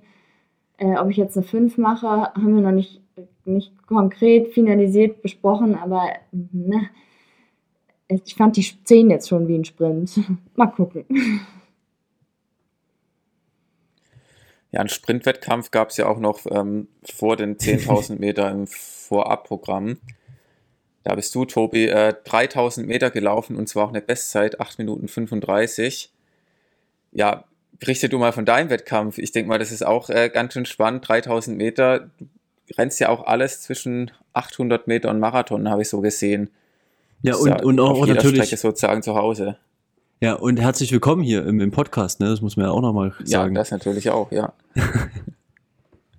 jo, erstmal vielen Dank für die Aufnahmen in die Runde an die Mädels und euch zwei. Ähm, ja, mein Name ist Tobi, seit Ende Dezember der Trainer von den Mädels und äh, habe die Podcast-Runde auch schon öfter verfolgt. Ich habe gehört, es ging öfter mal um mich und äh, jetzt ums Marathon-Team. ja, genau. Und deswegen cool, dass, dass heute die Runde zusammenkommt. Ähm, zu meinem 3000er erstmal, ich war zum ersten Mal in Pliezhausen, ähm, super gut organisiert und aus dem Meeting ausgelagert, den B- und C-Lauf haben sie ja den 3000er am Samstag gemacht. Und mit meiner 846 bin ich halt nur in den B-Lauf gekommen, was aber organisatorisch völlig gepasst hat. Und ja, da konnte ich bei guten Bedingungen mit 8,35 Bestzeit laufen. Ähm, es hat Spaß gemacht, es lief gut. Aber jetzt mal ehrlich, du warst da nie in Blitzhausen, Tobi. Du bist da schon 100 Jahre äh, gefühlt unterwegs auf den deutschen Leichtathletikbahnen. 100 Jahre alt. Ü30. Ü30 eben, genau. Ist verrückt. Also DM 10.000 habe ich tatsächlich erst nur zwischen so 2013 und 2015 als hm. Coach erlebt. Ähm, und dann, wir haben parallel das Berliner Läufermeeting mit Fortuna ausgerichtet damals. Okay. Und das waren die gleichen Strecken, das war das gleiche Prinzip, nur halt in Berlin. Hm. Dann gab es keinen Grund, nach Blitzhausen zu fahren. Oh, okay. Und ähm, deswegen war das mein erstes Mal. Na gut, irgendwann ist immer das erste Mal, aber hätte ich jetzt nicht so gedacht. Also da hätte ich ja fast, ich sag mal, mindestens 50 Euro verloren, wenn ich da wetten müsste.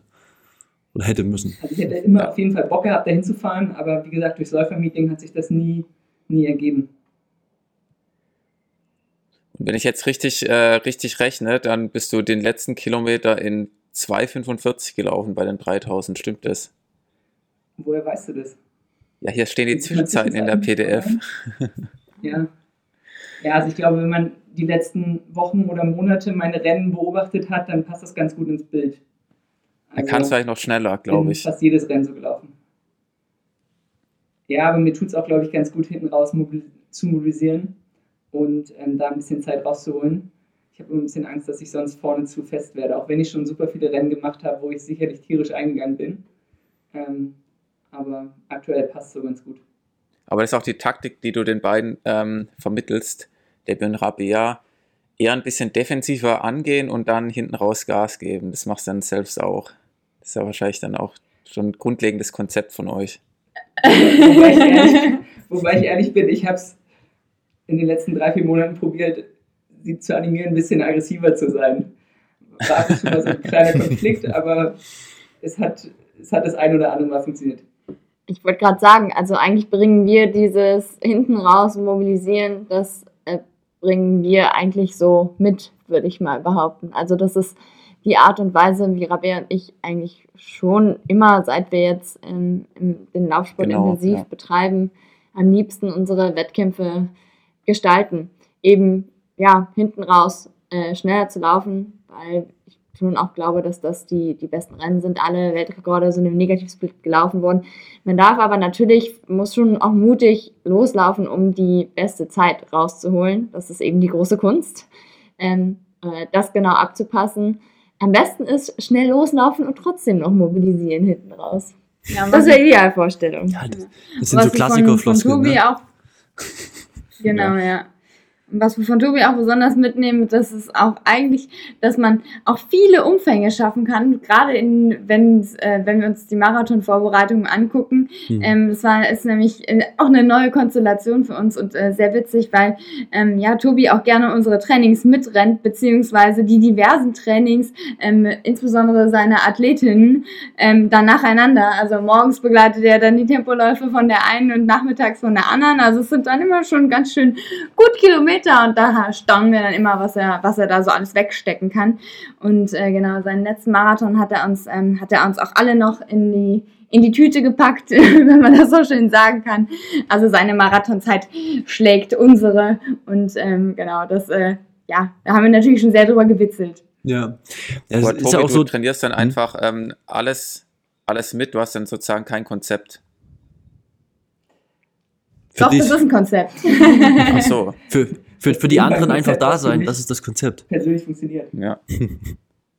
Naja, und dann noch das eigene Training dann halt am Sonntag noch unterbringen, wenn samstags unsere Thermoläufe waren. Oder was auch so ein, äh, so ein, Tobi schläft auch nicht viel, also er macht auch dann die Läufe mal nachts, was so für mich niemals in Frage kommen würde, weil dann bin ich schon so durch und dann äh, hat, hat, hätte das Training für mich keine Qualität mehr, aber das ist äh, kein Problem.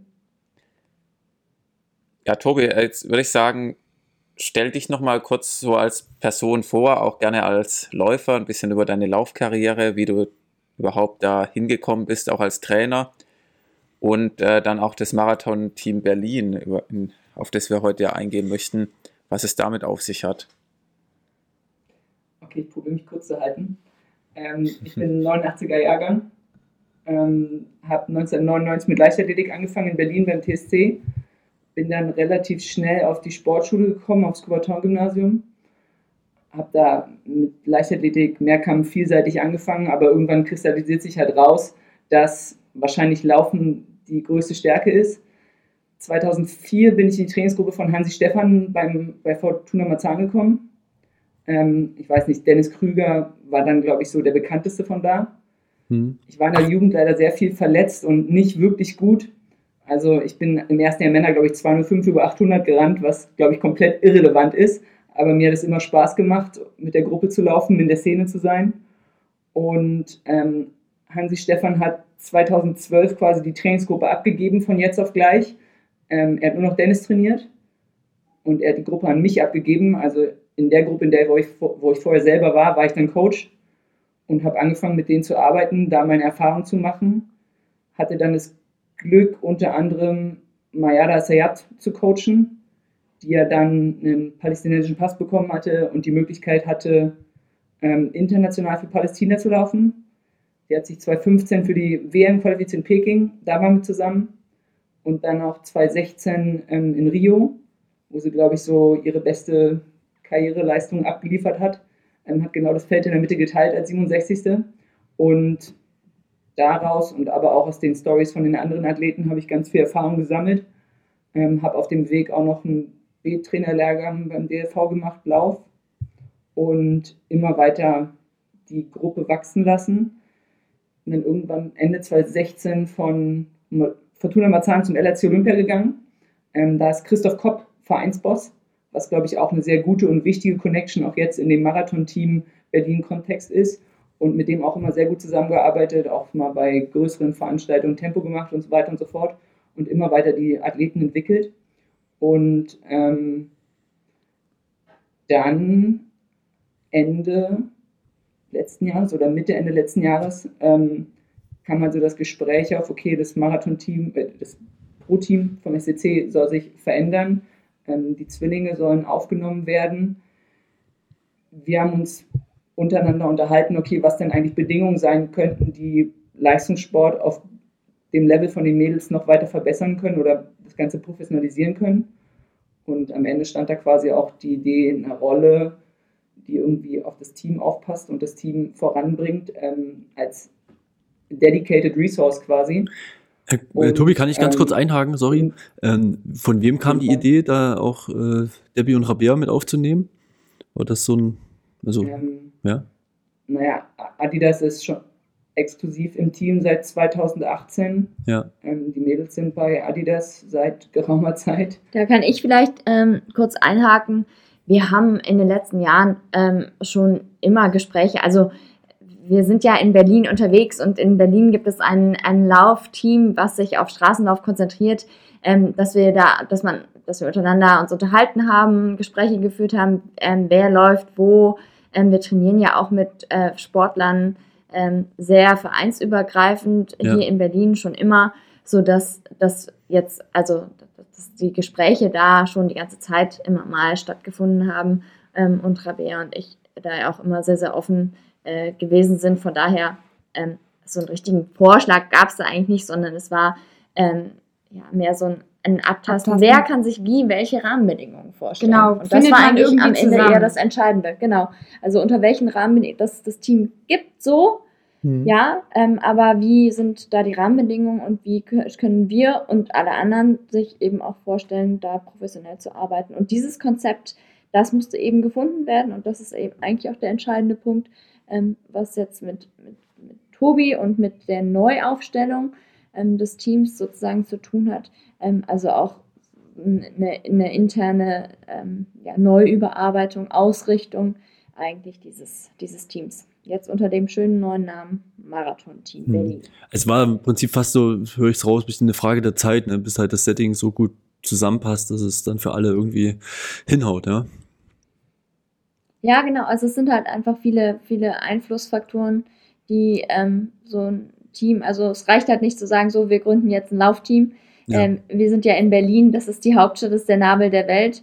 Ähm, und dann läuft das schon. Sondern man muss sich eben auch dann Konzepte überlegen und ähm, das, genau, Konzept, äh, das neue Konzept, das leben wir jetzt sozusagen. Okay. Ja, Tobi, dann wie gesagt, war nur, eine, nur mal ein kleiner Einschub, weil mich das direkt interessiert hatte. Ähm, wenn du noch deinen Faden hast, kannst du gern noch, noch weiter spinnen. ja, also Ende des Jahres hatten wir quasi die Gespräche darüber. Der SCC hat mir ein Angebot gemacht, ähm, quasi mit einem festen Vertrag. Ähm, da habe ich ein bisschen drüber überlegt, weil ich eigentlich in meinem eigentlichen Job auch relativ glücklich war und die Sachen nebenbei ja auch genauso machen konnte. Jetzt musst du ähm, sagen, was du dein eigentlicher Job war. Ja, ich habe äh, hab über sechs Jahre für ähm, Act Free gearbeitet, ähm, eine Agentur mit Sitz in Herzog, aber auch mit Büros in der ganzen Welt, unter anderem in Berlin. Und mein Job war die letzten drei oder vier Jahre ähm, die globale Strategie für Adidas Runners. Ähm, also die Running Community von Adidas, die auch hm. schon seit 2014 ähm, existiert, wo ich auch seit 2014 immer in irgendeiner Rolle mit dabei war ähm, konnte ich halt seit 2018 auf globaler Ebene mitgestalten, auf Agenturseite. Und das hat mir immer Spaß gemacht. Das hat mich mit vielen Leuten connected und auch um die Welt geführt. Ähm, aber dadurch, dass ich ja nebenbei immer Sport gemacht habe, immer Trainer war, immer eigene Veranstaltungen probiert habe zu initiieren und auch irgendwie immer die Ambition hatte, Sportlern möglichst gute Bedingungen zu bieten, ähm, musste ich nicht so ultra lange überlegen, als hm. ich das Angebot bekommen habe und die Möglichkeit quasi in dem Team zu arbeiten. Okay. Genau. Und dann habe ich am 1.2. angefangen. Und noch glücklich. Und vielleicht noch zum Team. Also die, die, die kurze Version ja. aus, aus, aus meiner Sicht. ähm, ich meine, das, das Pro-Team gab es seit 2018, seit Ende 2018. Ähm, es war quasi exklusiv an Dieter Hogen als Trainer gebunden. Die Athleten haben bei ihm trainiert. Ähm, und das kann, ist, glaube ich, kein offenes Geheimnis, nicht mit dem Erfolg, wie sich das alle vorgestellt haben, sowohl auf SEC, Adidas, aber auch Trainer- und Athletenseite. Ähm, dann kam natürlich noch Corona-Pandemie dazu, was auch viele Startmöglichkeiten einfach blockiert hat und die Möglichkeiten, sich zu entfalten. Und dann war es quasi Ende 2021 so ein bisschen der Scheideweg, okay, investiert man weiter oder lässt man es gegebenenfalls sogar sein? Und die Entscheidung war ganz klar, weiter zu investieren, das Team zu vergrößern, eine Ressource draufzupacken, ähm, die sich alle einzig und allein darum kümmert. Hm. Bei dem Vorwurf kann man den Leuten beim SCC-Events auch nicht machen. Ich glaube, die mussten die letzten zwei Jahre eher das Unternehmen über Wasser halten, anstelle sich um zehn Läufer zu kümmern, die ja fast gar keine Startmöglichkeiten haben. Und ähm, deswegen haben sie gesagt, okay, wir machen den Invest, wir holen neue Leute, wir holen ähm, in dem Fall mich rein und wir geben dem Ganzen einen neuen Start und eine neue Perspektive. Und ja, vielleicht daran ähm, anschließend, wir haben ja nach Fragen unserer Zuhörerinnen und Zuhörern ja, aufgerufen auf Instagram. Und das passt jetzt gerade ganz gut. Und zwar fragt da die Isabel, warum Dieter Hogen nicht mehr Trainer beim Marathon-Team Berlin oder beim ehemaligen SCC Pro-Team ist. Kannst du die Frage so ähm, beantworten? Also lag das jetzt am Erfolg, am Ausbleibenden? Also erstmal, Dieter ist noch Trainer, aber vielleicht sollten wir so anfangen, es sind ja zwölf Athleten jetzt und die Athleten ah, okay. haben mhm. freie Trainerwahl. Und es gibt mehrere Trainer, die sich um verschiedene Athleten kümmern, unter anderem coacht ähm, Dieter, Lisa, Christina, Blanca und Theo. Also er hat quasi vier Athleten ähm, unter seinen Fittichen, wie man so witzig sagt. Ähm, ich arbeite mit der Vera Bär und Katja. Johannes macht es mehr oder weniger selbstständig unter verschiedenen Beratungen. Ähm, Philipp ist bei Renato Canova, Turit ist bei Andre Höhne und haben wir jetzt jemanden vergessen? Alina. Alina, Alina. ist äh, bei Jürgen auch in einem sehr, sehr guten Setup, glaube ich, für sie persönlich. Ja. Und genau, das ist so der, der Status. Also Dieter ist weiterhin dabei, aber es sind noch andere Trainer mit involviert. Genau, das ist auch eine Veränderung eben der Ausrichtung vom Pro zum Marathon-Team. Eben, dass ähm, jetzt nicht mehr der rein äh, zent zentrale Ansatz in Berlin sozusagen verfolgt wird, sondern ähm, das Team in Berlin ist sozusagen das, das Kernteam und hier gibt es einen äh, hauptamtlich angestellten Trainer, Teammanager, ähm, wo, wo man sozusagen ähm, als Athlet trainiert, die Möglichkeit hat ähm, zu trainieren unter einem äh, ja, Vollzeit eingestellten Coach, mhm. Ähm, aber man das eben nicht muss. Ähm, und das ist eben auch eine neue Ausrichtung. Also Dieter ist durchaus noch mit hier in Berlin von der Partie. Gut, ich denke mal, die Frage ist äh, gut beantwortet. Waren jetzt für mich jetzt auch einige neue Infos mit dabei. Ist ja auch ein ganz gutes Konzept, dass es sich eben nicht jetzt auf einen Trainer konzentriert, weil wir wissen ja alle, nicht jeder Athlet kommt mit jedem Trainer oder mit jedem Trainingskonzept gut klar und auch umgekehrt. Mhm. Ich glaube, das ist ganz gut, wenn man da ein bisschen einen offenen Weg wählt. Ähm, jetzt haben wir noch die Frage von Jens, warum es die letzten zwei Jahre nicht so geklappt hat mit dem SCC Pro Team. Ich glaube, Tobi, was du schon angesprochen hast, war ein bisschen mit Corona schwierig, natürlich allgemein Wettkämpfe zu finden, aber gibt es ja noch einen Grund, warum jetzt nicht ganz die Erfolge kamen, die vielleicht äh, sich so alle ein bisschen vorgestellt haben, als das Team veröffentlicht wurde? Also ich, ich muss ehrlich sein, ich war nicht ausreichend genug dran. Also ich war auch in der Lage oder in der Position der meisten Hörer, und habe geguckt, mhm. okay, was, was passiert da eigentlich? Ähm, und so erfolgreich ist es ja nicht. Ich meine, ich kenne alle Athleten persönlich. Ähm, ich habe auch immer zu denen aufgeschaut und deswegen kann ich auch verstehen, wenn es Misserfolge gibt, so. Ähm, war natürlich sehr gehäuft, was richtig bitter und ja, ja, ich, was soll ich jetzt, ich, ich wollte nicht Scheiße sagen, aber richtig Scheiße für die Athleten ist. Ähm, und wo die wahrscheinlich auch so viel gar nicht können. Und umso besser, dass jetzt quasi die, die aufgehört haben, quasi auch einen neuen Karriereweg haben und die, die weitermachen, jetzt gute Bedingungen haben, um weiterhin Leistung zeigen zu können. Also einfach in die Position zu kommen, wo man Leistung zeigen kann und wo man sportliche Leistung entwickeln kann und dann auch den Erfolg erzielen kann. Und den Rückhalt sollte einem auch das Team, die Marke und das gesamte Team rundherum geben. Also unabhängig, was in den letzten zwei Jahren passiert ist oder in den letzten drei Jahren sogar, ähm, alle die Athleten, die jetzt noch dabei sind, die sind alle motiviert, Leistung zu zeigen. Die haben die Bedingungen, um das zu zeigen. Und deswegen bin ich auch überzeugt, dass sie es alle zeigen werden. Alle die, die raus sind, haben auch wunderbare neue Karrierewege eingeschlagen. Zum mhm. Beispiel Philipp Barr als Adidas Runners Captain, das ihm, glaube ich, auch sehr gut liegt. Und von daher sollte man, glaube ich, nicht zu negativ auf die letzten zwei oder drei Jahre zurückblicken. Ja, wir hatten ja auch schon mit, mit äh, Johannes gesprochen, Johannes Motschmann, vor, ja, vor Weihnachten war das. Er hat das, glaube ich, auch ganz, ganz gut formuliert, ne? Das, und äh, auch ein paar Insights gegeben, dass, dass eigentlich die Form schon gar nicht so schlecht war, gerade vor Corona da im, im äh, Februar, äh, wo, wo die ja auch noch mal in, wo war es, Äthiopien oder sowas gewesen sind und vorher noch Neuseeland, also da, Äthiopien. genau. Dann sind und, sie ja deutscher Crossmeister geworden mit der Mannschaft. Richtig, ja. Und dann war es vorbei. Genau, so und und ähm, von daher war es war es mal vielleicht auch ein bisschen unglücklich, ja. Also das muss man schon auch auch mal so festhalten, ja. Genau, also das, das Wichtige ist oder das, was wir eben auch, ähm, weshalb Davy und ich uns auch dem Team angeschlossen haben, ist tatsächlich, weil das das ist, was so ein bisschen, also was international ja schon recht verbreitet ist, eben sich auch in Teams zusammenzufinden ja. ähm, und damit sozusagen auch ähm, ja, auch diese, diese Motivation untereinander zu teilen, das ist was und irgendwie, ja, genau, auch die, die Möglichkeiten eben zu bieten, sich zu professionalisieren, ein Setting aufzustellen. Dazu gehören für uns auch ähm, ja, das, das Training mit äh, Trainingspartnern, eine Organisation darum herum, ähm, genau, und natürlich auch mit ähm, Adidas als Hauptsponsor, ähm, jetzt in einer Linie auch mit den Veranstaltungen. Ähm, genau, das ist definitiv ähm, eben eine wichtige Ausrichtung des Teams, wo wir eben alle ähm, an einem gemeinsamen Strang ziehen. Ja. Vielleicht äh, kann ich gleich noch mal in der nächsten Frage hier, Markus, äh, fortführen. Was sagst du? Ja, ähm, genau. Und zwar haben wir jetzt noch zwei Fragen, die sich vielleicht ein bisschen Ah nee, ich, ich sehe noch hier was, was gut auch noch zum Marathon-Team passt. Und zwar der Andi fragt, warum heißt genau, es eigentlich das wäre auch meine Frage gewesen. Wenn auch, genau, wenn auch Bahnläufer drin sind. Ähm, also ich meine nochmal, um die Konstellation zu erklären. Der Verein ist der STC Berlin e.V., also alle starten für den STC Berlin.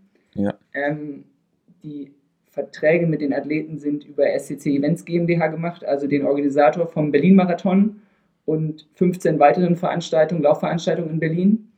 Ähm, und der dritte Partnerbunde ist quasi Adidas. Ähm, und am Ende des Tages ist der Berlin-Marathon, der ja in Deutschland im Laufsport über vielen Dingen steht, als World Marathon Major, als ähm, Weltrekordstrecke und auch als Identifikationssymbol. Mhm. Und unabhängig davon, ob alle Athleten jetzt sofort Marathon laufen sollen, was sie auf gar keinen Fall müssen. Also sie sollen ihre eigenen persönlichen Ziele erfüllen. Steht der Berlin-Marathon halt über allem und vielleicht sogar als ultimatives Ziel dann für alle irgendwie an dieser Veranstaltung teilzunehmen, sei es als Athlet im Marathon, sei es gegebenenfalls als Pacemaker zur Unterstützung oder, ich meine, wir haben auch Leute, die das Medical Team unterstützen ähm, im Team. Ähm, und somit ist der Berlin-Marathon quasi so das Identifikationssymbol. Und der Name Marathon Team Berlin ist sicherlich einfacher zu verstehen, ähm, einfacher zu wiederzuerkennen als SCT Events Pro Team. Und ähm, ja, ich glaube für alle ein schönes Identifikationssymbol zusammen mit dem Logo, ähm, das alle stolz sind zu repräsentieren. Ja, ich glaube auch, dass ähm, Marathon und Berlin an sich einfach als Marke auch stehen. Also äh, irgendwie in Umfragen für Touristen, ähm, was sie mit Berlin ähm, in Zusammenhang bringen, ist irgendwie der zehnte Begriff oder so, ist ähm, tatsächlich der Marathon. Hm. Von daher ist es ein, ähm, ja, ein Identifikationssymbol auch für die Stadt an sich. Und ja, dann ist das ein Team von Läufern, die unter dem großen Veranstalter dieses Major-Marathons äh, zusammenkommen. Ähm, und es stimmt schon, dass die Diskussion auch äh, stattgefunden hat, ob man das Marathon-Team Marathon-Team nennen muss, wenn die Athleten gar nicht alle Marathon laufen. Ähm, aber die, es war, gab so viele Pro-Argumente ähm, für, für diesen Namen, sodass ähm, es letzten Endes dann dieser Name geworden ist. Und ähm, mit der Erklärung, glaube ich, ist das auch sehr, sehr schlüssig. Gut. Ähm, dann haben wir noch zwei Fragen, die richten sich eher so ein bisschen, ja, an euch oder ich weiß es auch nicht ganz, vielleicht können wir da auch ein bisschen weitergehen. Die Sandra will wissen, wie sieht eine Trainingswoche bei euch aus und welche Trainingseinheiten stehen wann auf dem Programm? Ja, ist eigentlich eine Frage an euch drei. Also einerseits, wie bei euch konkretes Training aussieht und ähm, Tobi bei dir, wie du als Trainer eine klassische Trainingswoche gestaltest oder ob du das individuell je nach Athlet unterschiedlich machst. Da müssen wir wahrscheinlich eine eigene Folge aufnehmen zu dem Thema. Wo fängt man da an? Ja, wir können es mal so umreißen. Also das grundsätzliche Prinzip ist, dass wir, ähm, wir arbeiten ähm, mit, mit einer App, wo ähm, Tobi ähm, sonntagsabends äh, einträgt, was für die nächste Woche konkret an Trainingseinheiten ähm, ansteht. Das ist natürlich individuell dann immer angepasst, ähm, je nachdem äh, natürlich, welche Wettkämpfe anstehen, ähm, ob das Verletzungen... direkt beim ersten Punkt, es ist individuell. Es ist, ja, okay, stimmt, individuell. Deswegen schläft Tobi auch nie von Sonntag auf Montag. genau, ich muss da, ähm, äh, genau, aber auf jeden Fall, das ist so, das ist so eben das Grundkonzept. Ähm, und genau, dazu gehören dann natürlich in der Woche Tempoeinheiten, dazu gehören Krafteinheiten. Ähm, genau, da könnten wir jetzt auch genau erläutern, wie sich da auch die Locations so ein bisschen verschoben haben, ähm, da, insbesondere als Veränderung im, im Vergleich zu dem, wie es vorher bei uns war. Ähm, genau. Ja, dass wir jetzt noch mehr überall in Berlin unterwegs sind. Ähm, es ist ganz schwierig, eine feste Trainingswoche ähm, ja, zu nennen, weil die so unterschiedlich sind, auch im Laufe der Saison. Ähm, wenn wir jetzt mal konkret eine, eine Woche jetzt in der, wir sind jetzt fünf Wochen vorm Marathon, ähm, wenn man das mal als Beispiel nimmt, dann sind wir da in der Größenordnung. Ähm, je, hm? Was sagst du? Da sind wir da in Montegordo. Achso, da sind wir in Montegordo, ja. Ah, und dann ist auch wieder anders. ähm, ähm, nee, und wir machen dann in der Regel 180 bis 200 Kilometer. Das sind so die Spitzenkilometerwochen. Ähm, wir machen dann zwei Krafttrainingseinheiten noch in der Woche und zwei bis drei Tempoeinheiten ähm, wovon meistens eine länger Schwellentraining ist, ähm, so eine marathonspezifische Einheit, also ein Long Run, ganz gerne gesteigert oder mit Intervallen drinne und äh, eine dann kürzer und je nachdem, wie die Belastung dann unter der Woche ist, äh, gibt es auch nochmal was zum Anticken, zum Beispiel Berganläufe. Ähm, das so ganz grob umrissen, wie jetzt so eine Woche aussehen würde. Das umfasst dann in der Regel zwei Einheiten am Tag ähm, und je nach Geschmack der Athleten äh, bringt man dann eben noch Alternativtraining mit ein. Das hatten wir auch, glaube ich, schon häufiger diskutiert, beziehungsweise wir sind bekannt dafür, dass wir auch ganz gerne mal, mit wir meine ich einfach Rabea und mich, mhm. ähm, auch äh, alternative Trainingseinheiten einschieben. Heißt, äh, bei uns kommt es auch in der spezifischen Marathonvorbereitung häufiger vor, dass wir uns aufs Spinningfahrrad setzen, dass wir Aquajoggen machen ähm, oder mal auf einen Crosstrainer gehen und ähm, ja, je nachdem, was für äh, Wehwehchen man hat, ist das dann eben auch mal mehr und mal weniger. Deswegen keine einzige Woche hat sieht jemals also genau gleich aus und Trainingspläne müssen auch immer wieder neu angepasst werden ähm, und diskutiert werden und das ist eine äh, sehr, sehr individuelle Geschichte letzten Endes auch. Aber so mal ganz grob angerissen. Hm. Also die klingt nach einer sehr herausfordernden Aufgabe, Tobi, das immer so zu so umzusetzen, ja. Ja, aber ich meine, ich habe da, glaube ich, schon super viel Erfahrung gemacht und glaube ich auch schon, naja, ja, am Ende des Tages kann man sagen, Fehler in, in der Vergangenheit gemacht, ohne dass dabei jetzt jemand ähm, schwer zu Schaden gekommen ist.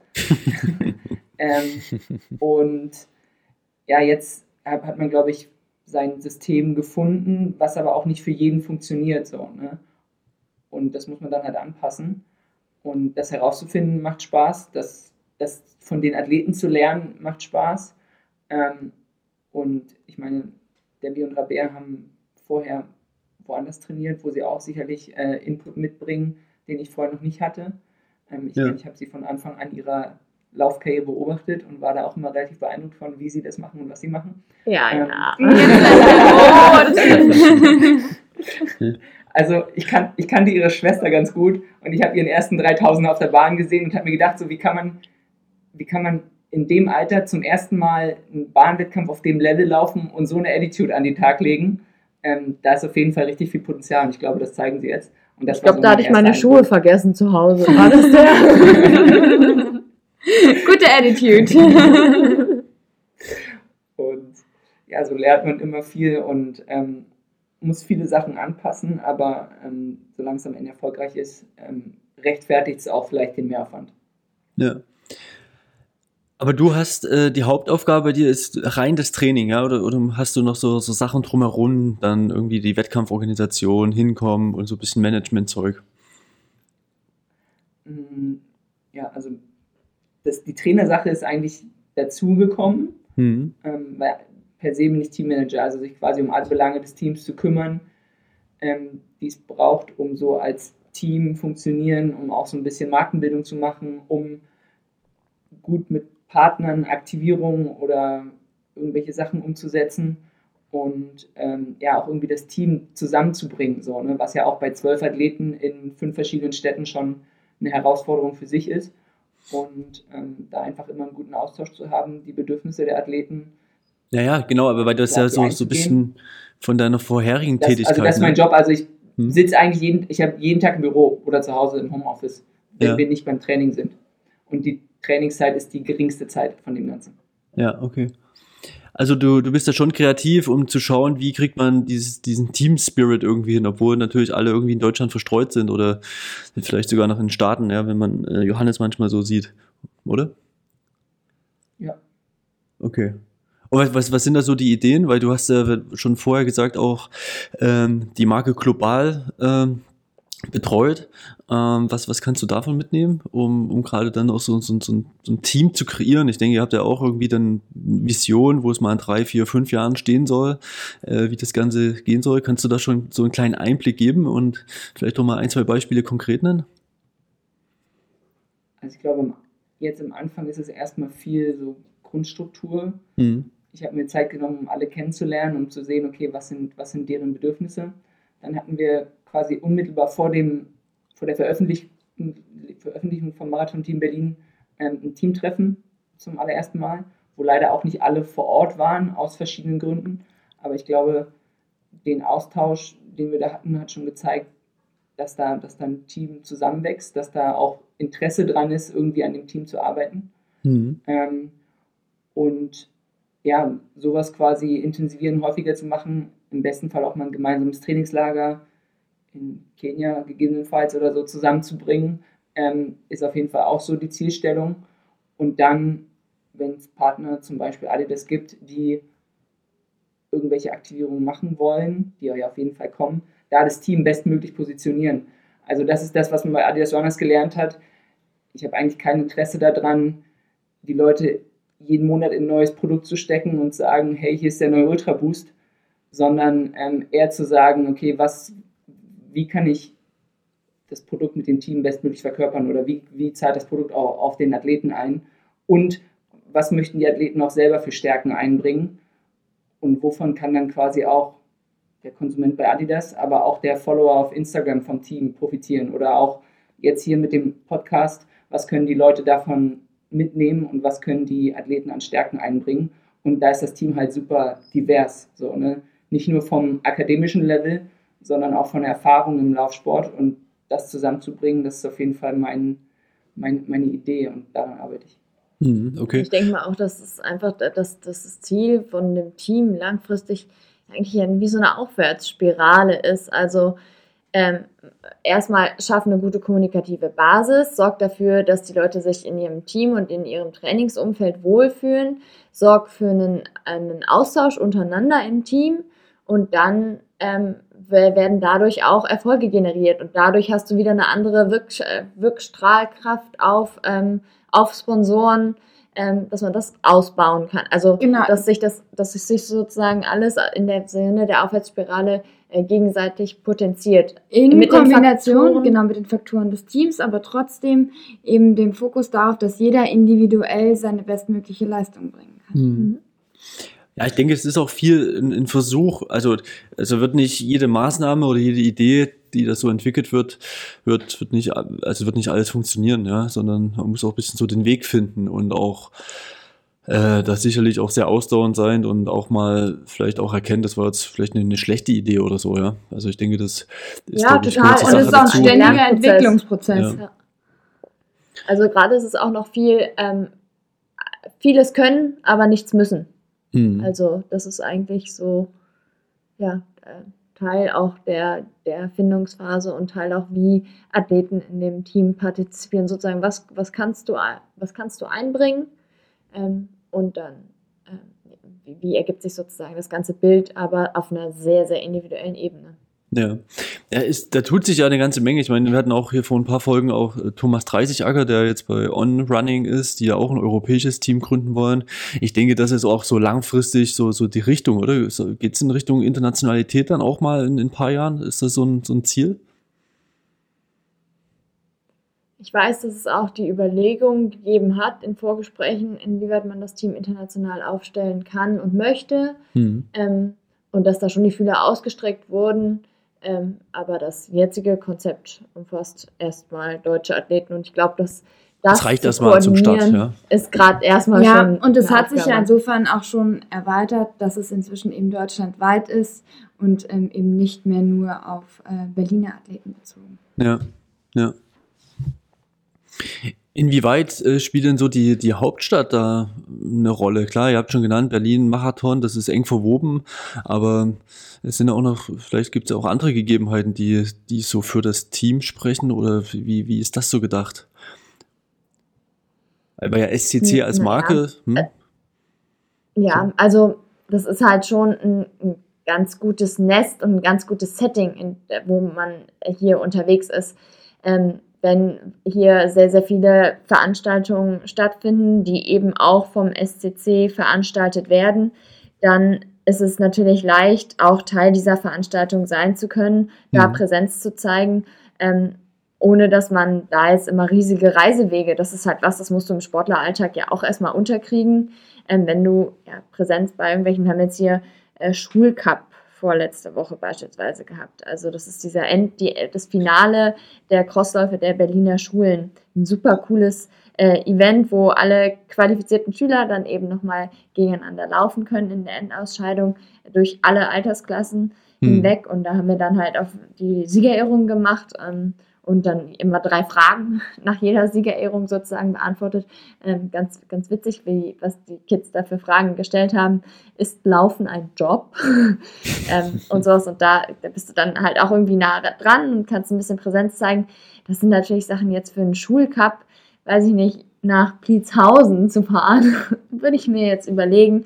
Also es muss halt auch machbar und im Trainingsalltag unterzukriegen sein. Deswegen ist Berlin als Basis ähm, ja, ein, ein guter Ausgangspunkt erstmal, weil in Berlin steppt halt einfach der Bär, ne? Ha. Ja. Sehr gut. Ja, und ich glaube, es geht eben besonders auch um die Identifikation mit den ähm, Läufen, die gerade über ähm, SCC-Events auch in Berlin organisiert werden, ähm, was natürlich ja Berliner Events sind und ähm, genau da ähm, haben wir auf jeden Fall eine, eine hohe Identifikation, wenn ich an Berlin Das ist auch total authentisch. Genau, letztes Jahr denke als Berlinerin Berlin-Marathon laufen war schon auch wenn ich da noch nicht Teil des Marathon-Team Berlin war, war ähm, schon ziemlich cool. Ja. Plus vielleicht noch, ähm, ich meine, das betrifft jetzt nur die Bundeskaderathleten aus dem Team, aber da ist Berlin, glaube ich, auch nicht so schlecht aufgestellt, was die Versorgung für die betrifft. Plus ähm, Berlin ist für Adidas Key City, also im Fokus von irgendwelchen Marketingaktivierungen.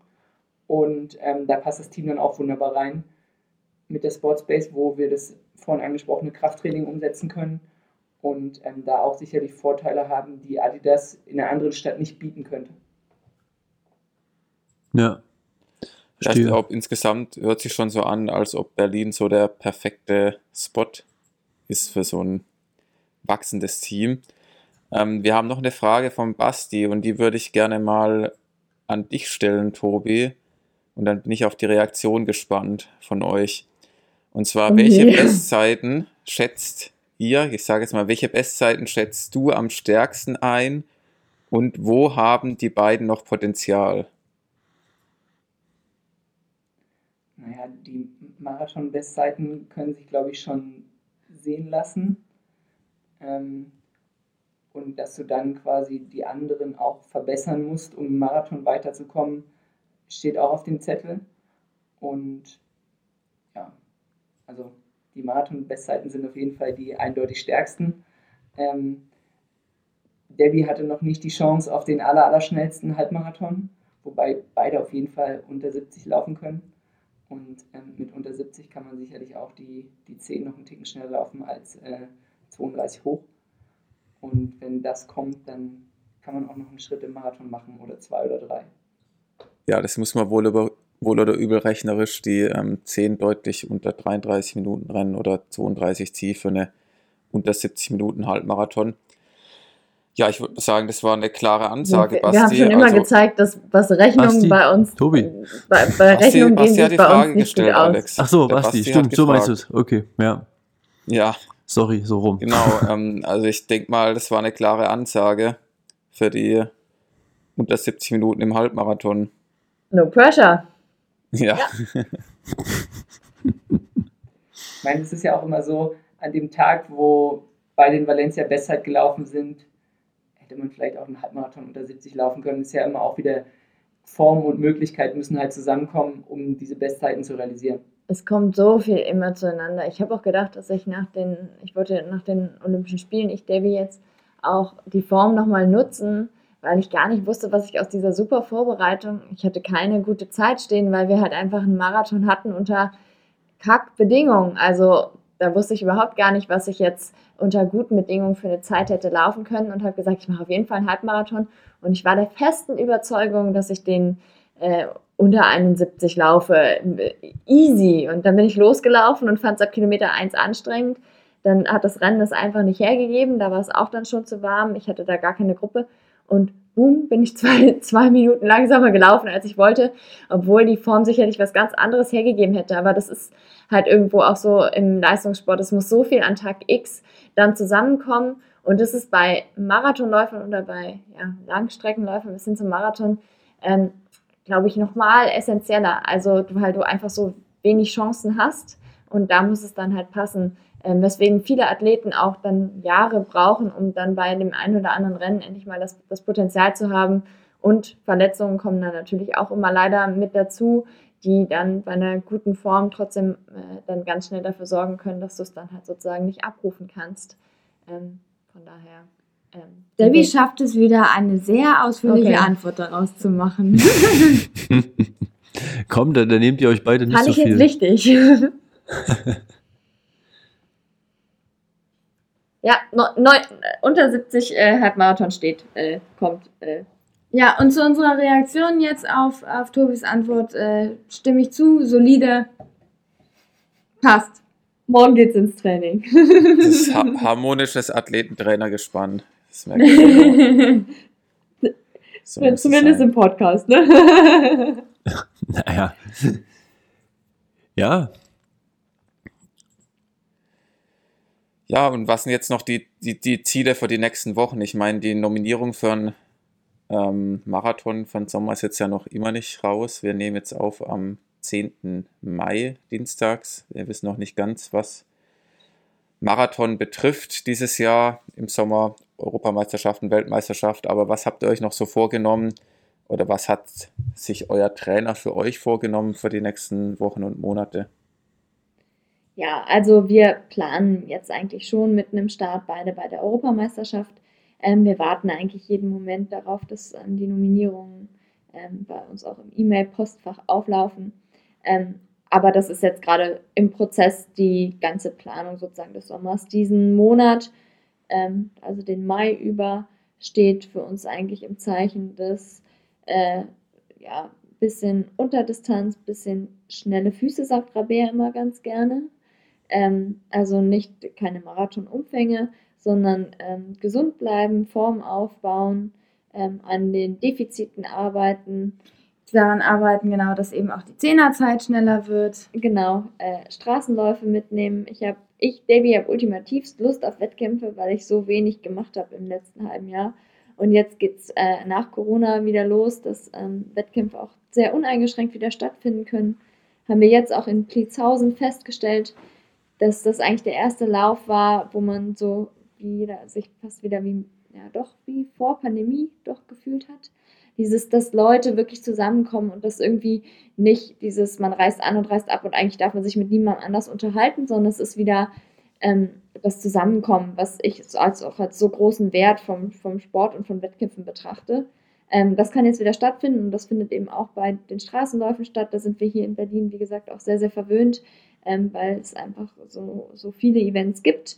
Ähm, die wollen wir jetzt alle oder zumindest genau. ein paar davon mitnehmen. Weil, weil wir alle mitnehmen wollen, teilen wir uns auch wieder auf. Am Wochenende steht hier in Berlin der Frauenlauf an, am Samstag. Da werde ich, Rabea, ähm, an der Startlinie stehen und Debbie wird das Medical Team ähm, unterstützen. Und am Sonntag sind hier in Berlin die S25, da wird dann Debbie laufen und ähm, Rabea macht dann die Betreuung von außen. Ähm, genau, also es stehen, äh, stehen coole Events an. Events an. Genau, und dann im Sommer wird es dann in, ins Höhentrainingslager ähm, in die Schweiz auf jeden Fall gehen. Ähm, Zur Marathonvorbereitung. Genau. Über, genau. Und dann liegt der Fokus ganz ähm, auf, der, auf der EM, die dann ja Mitte August für uns ansteht.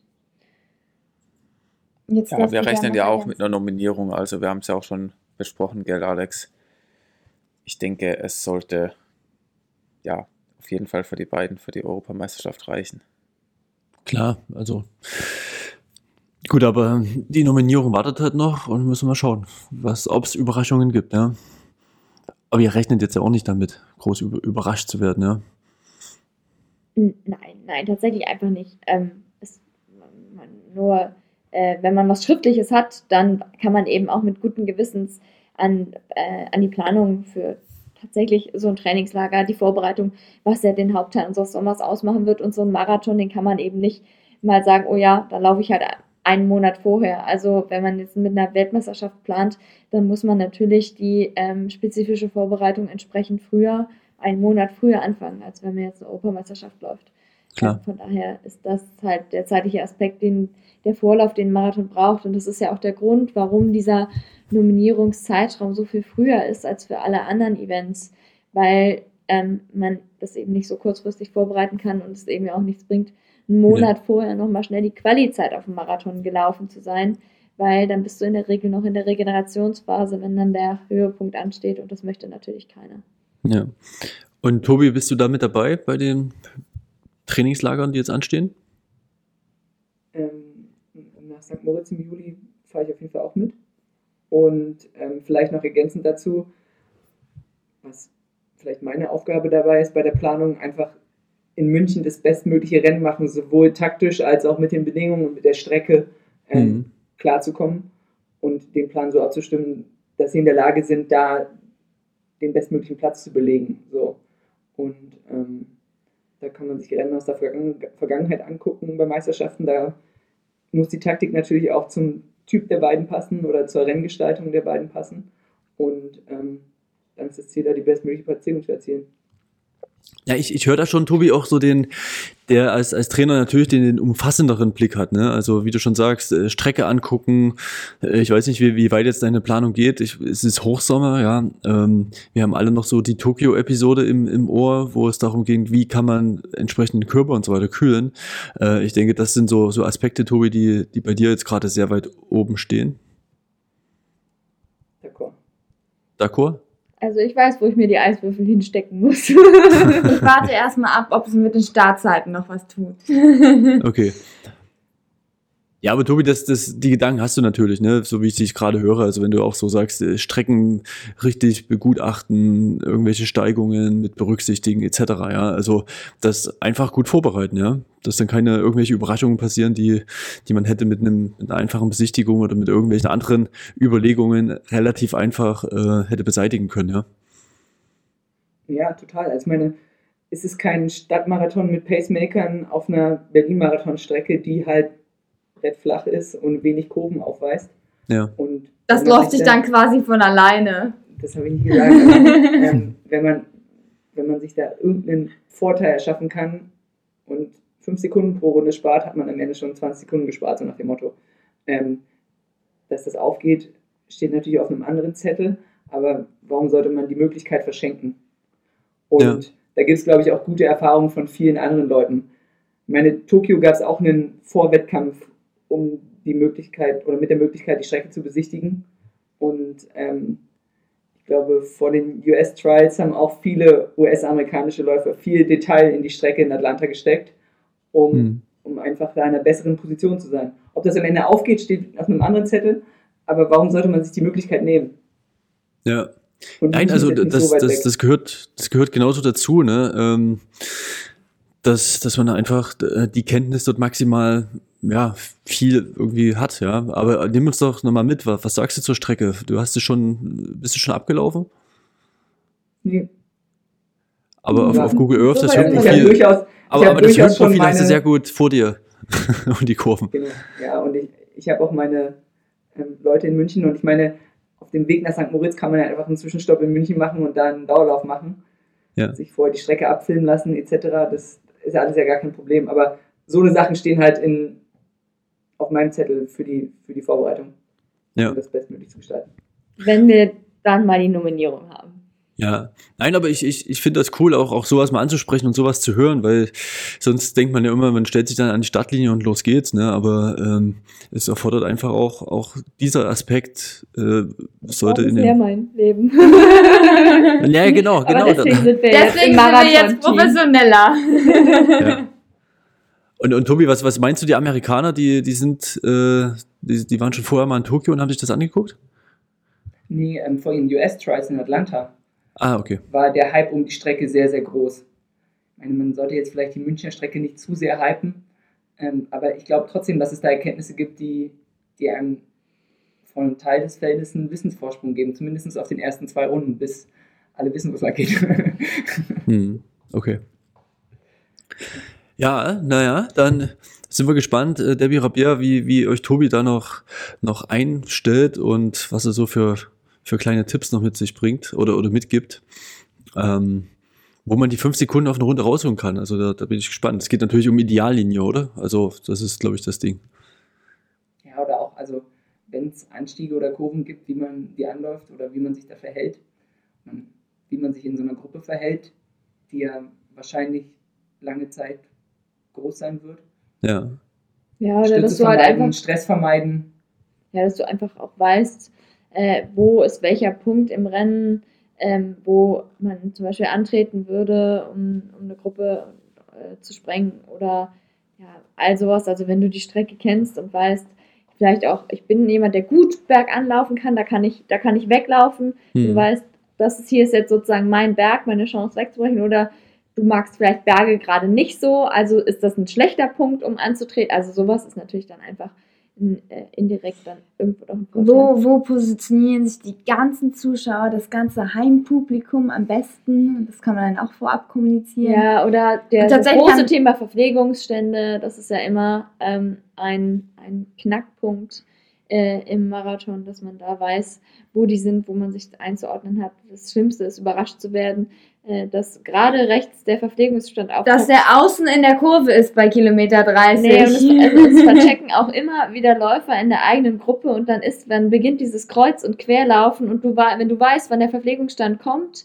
hm. dann lässt du dich in der Gruppe ein bisschen zurück und sortierst dich schon mal auf der richtigen Seite ein, damit du nicht die bist, die überrannt wird von derjenigen oder demjenigen, dem kurzfristig auffällt, dass er jetzt sofort äh, zur Flasche rüber muss und Wobei damit eventuell dann sogar Leute stürzen. nicht sicher weiß, inwieweit das schon so genau so viel vorher feststeht, dass man es an der Strecke tatsächlich ja, weiß man nicht, aber es sind so Aspekte. Also ich wollte jetzt nur einfach um das, äh, also ja, Vorteil ja. kann es haben.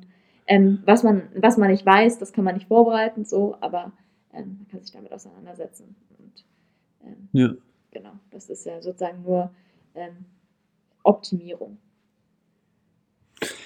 Klingt, klingt gut und, und ja, also das kann ja dann nur, nur gut werden, Tobi und Debbie Aubert. Ja, kann nur gut werden. um, um jetzt hier auch nochmal die Messlatte... Ja. Genau, wir freuen uns. Wir freuen uns auf den Prozess. Ja. Okay, ähm, Habt ihr noch was, Markus? Ansonsten haben wir. Gab es noch Fragen von Instagram? Stimmt. Nee, also die Fragen haben wir soweit gut beantwortet, würde ich sagen. Ähm, ansonsten wissen wir auch in Zukunft ein bisschen offensiver anlaufen. Mal was riskieren. Es bleibt auszudiskutieren. ja. Genau. Naja, aus der Geborgenheit ist halt auch immer schön solide, ne? Das kann ich schon verstehen als wenn man schon auf, auf Kante ist. Ja, also es ist halt das. Wir waren eben auch bei dem Thema, es tut dann schon irgendwann weh. Und wenn man nicht ganz so schnell anläuft und nicht ganz so hinten raus stirbt, tut es nicht ganz so weh. Ja. Man will am Ende, äh, wir haben ja das gemeinsame Ziel, das Optimum rauszufinden. Und wir haben, glaube ich, auch Zeit ähm, und wir sind im Verhältnis äh, noch also Rabea und ich, auch ähm, unerfahrene Läuferinnen ähm, und können da alle gegenseitig gut voneinander lernen und dann muss man das eine oder andere Szenario halt mal ausprobieren. Vielleicht nicht bei einer Europameisterschaft, ähm, aber dann eben bei Vorbereitungswettkämpfen die eine oder die andere Renntaktik und am Ende nimmt man das, worauf man sich geeinigt hat, worauf man sich im Training vorbereitet hat und womit man sich am wohlsten fühlt. Ähm, und was zu den individuellen Gegebenheiten passt. So ganz hundertprozentig planen lässt sich eben auch kein Wettkampf. Man kann immer sehr gut und professionell vorbereitet sein und äh, am Ende ergibt das Rennen dann doch was anderes. Man guckt, mit welcher Gruppe man wie wo unterwegs ist und im Endeffekt wird dann unter Umständen der ganze Plan äh, über einen Haufen geschmissen Klar. und so flexibel muss man dann eben auch sein.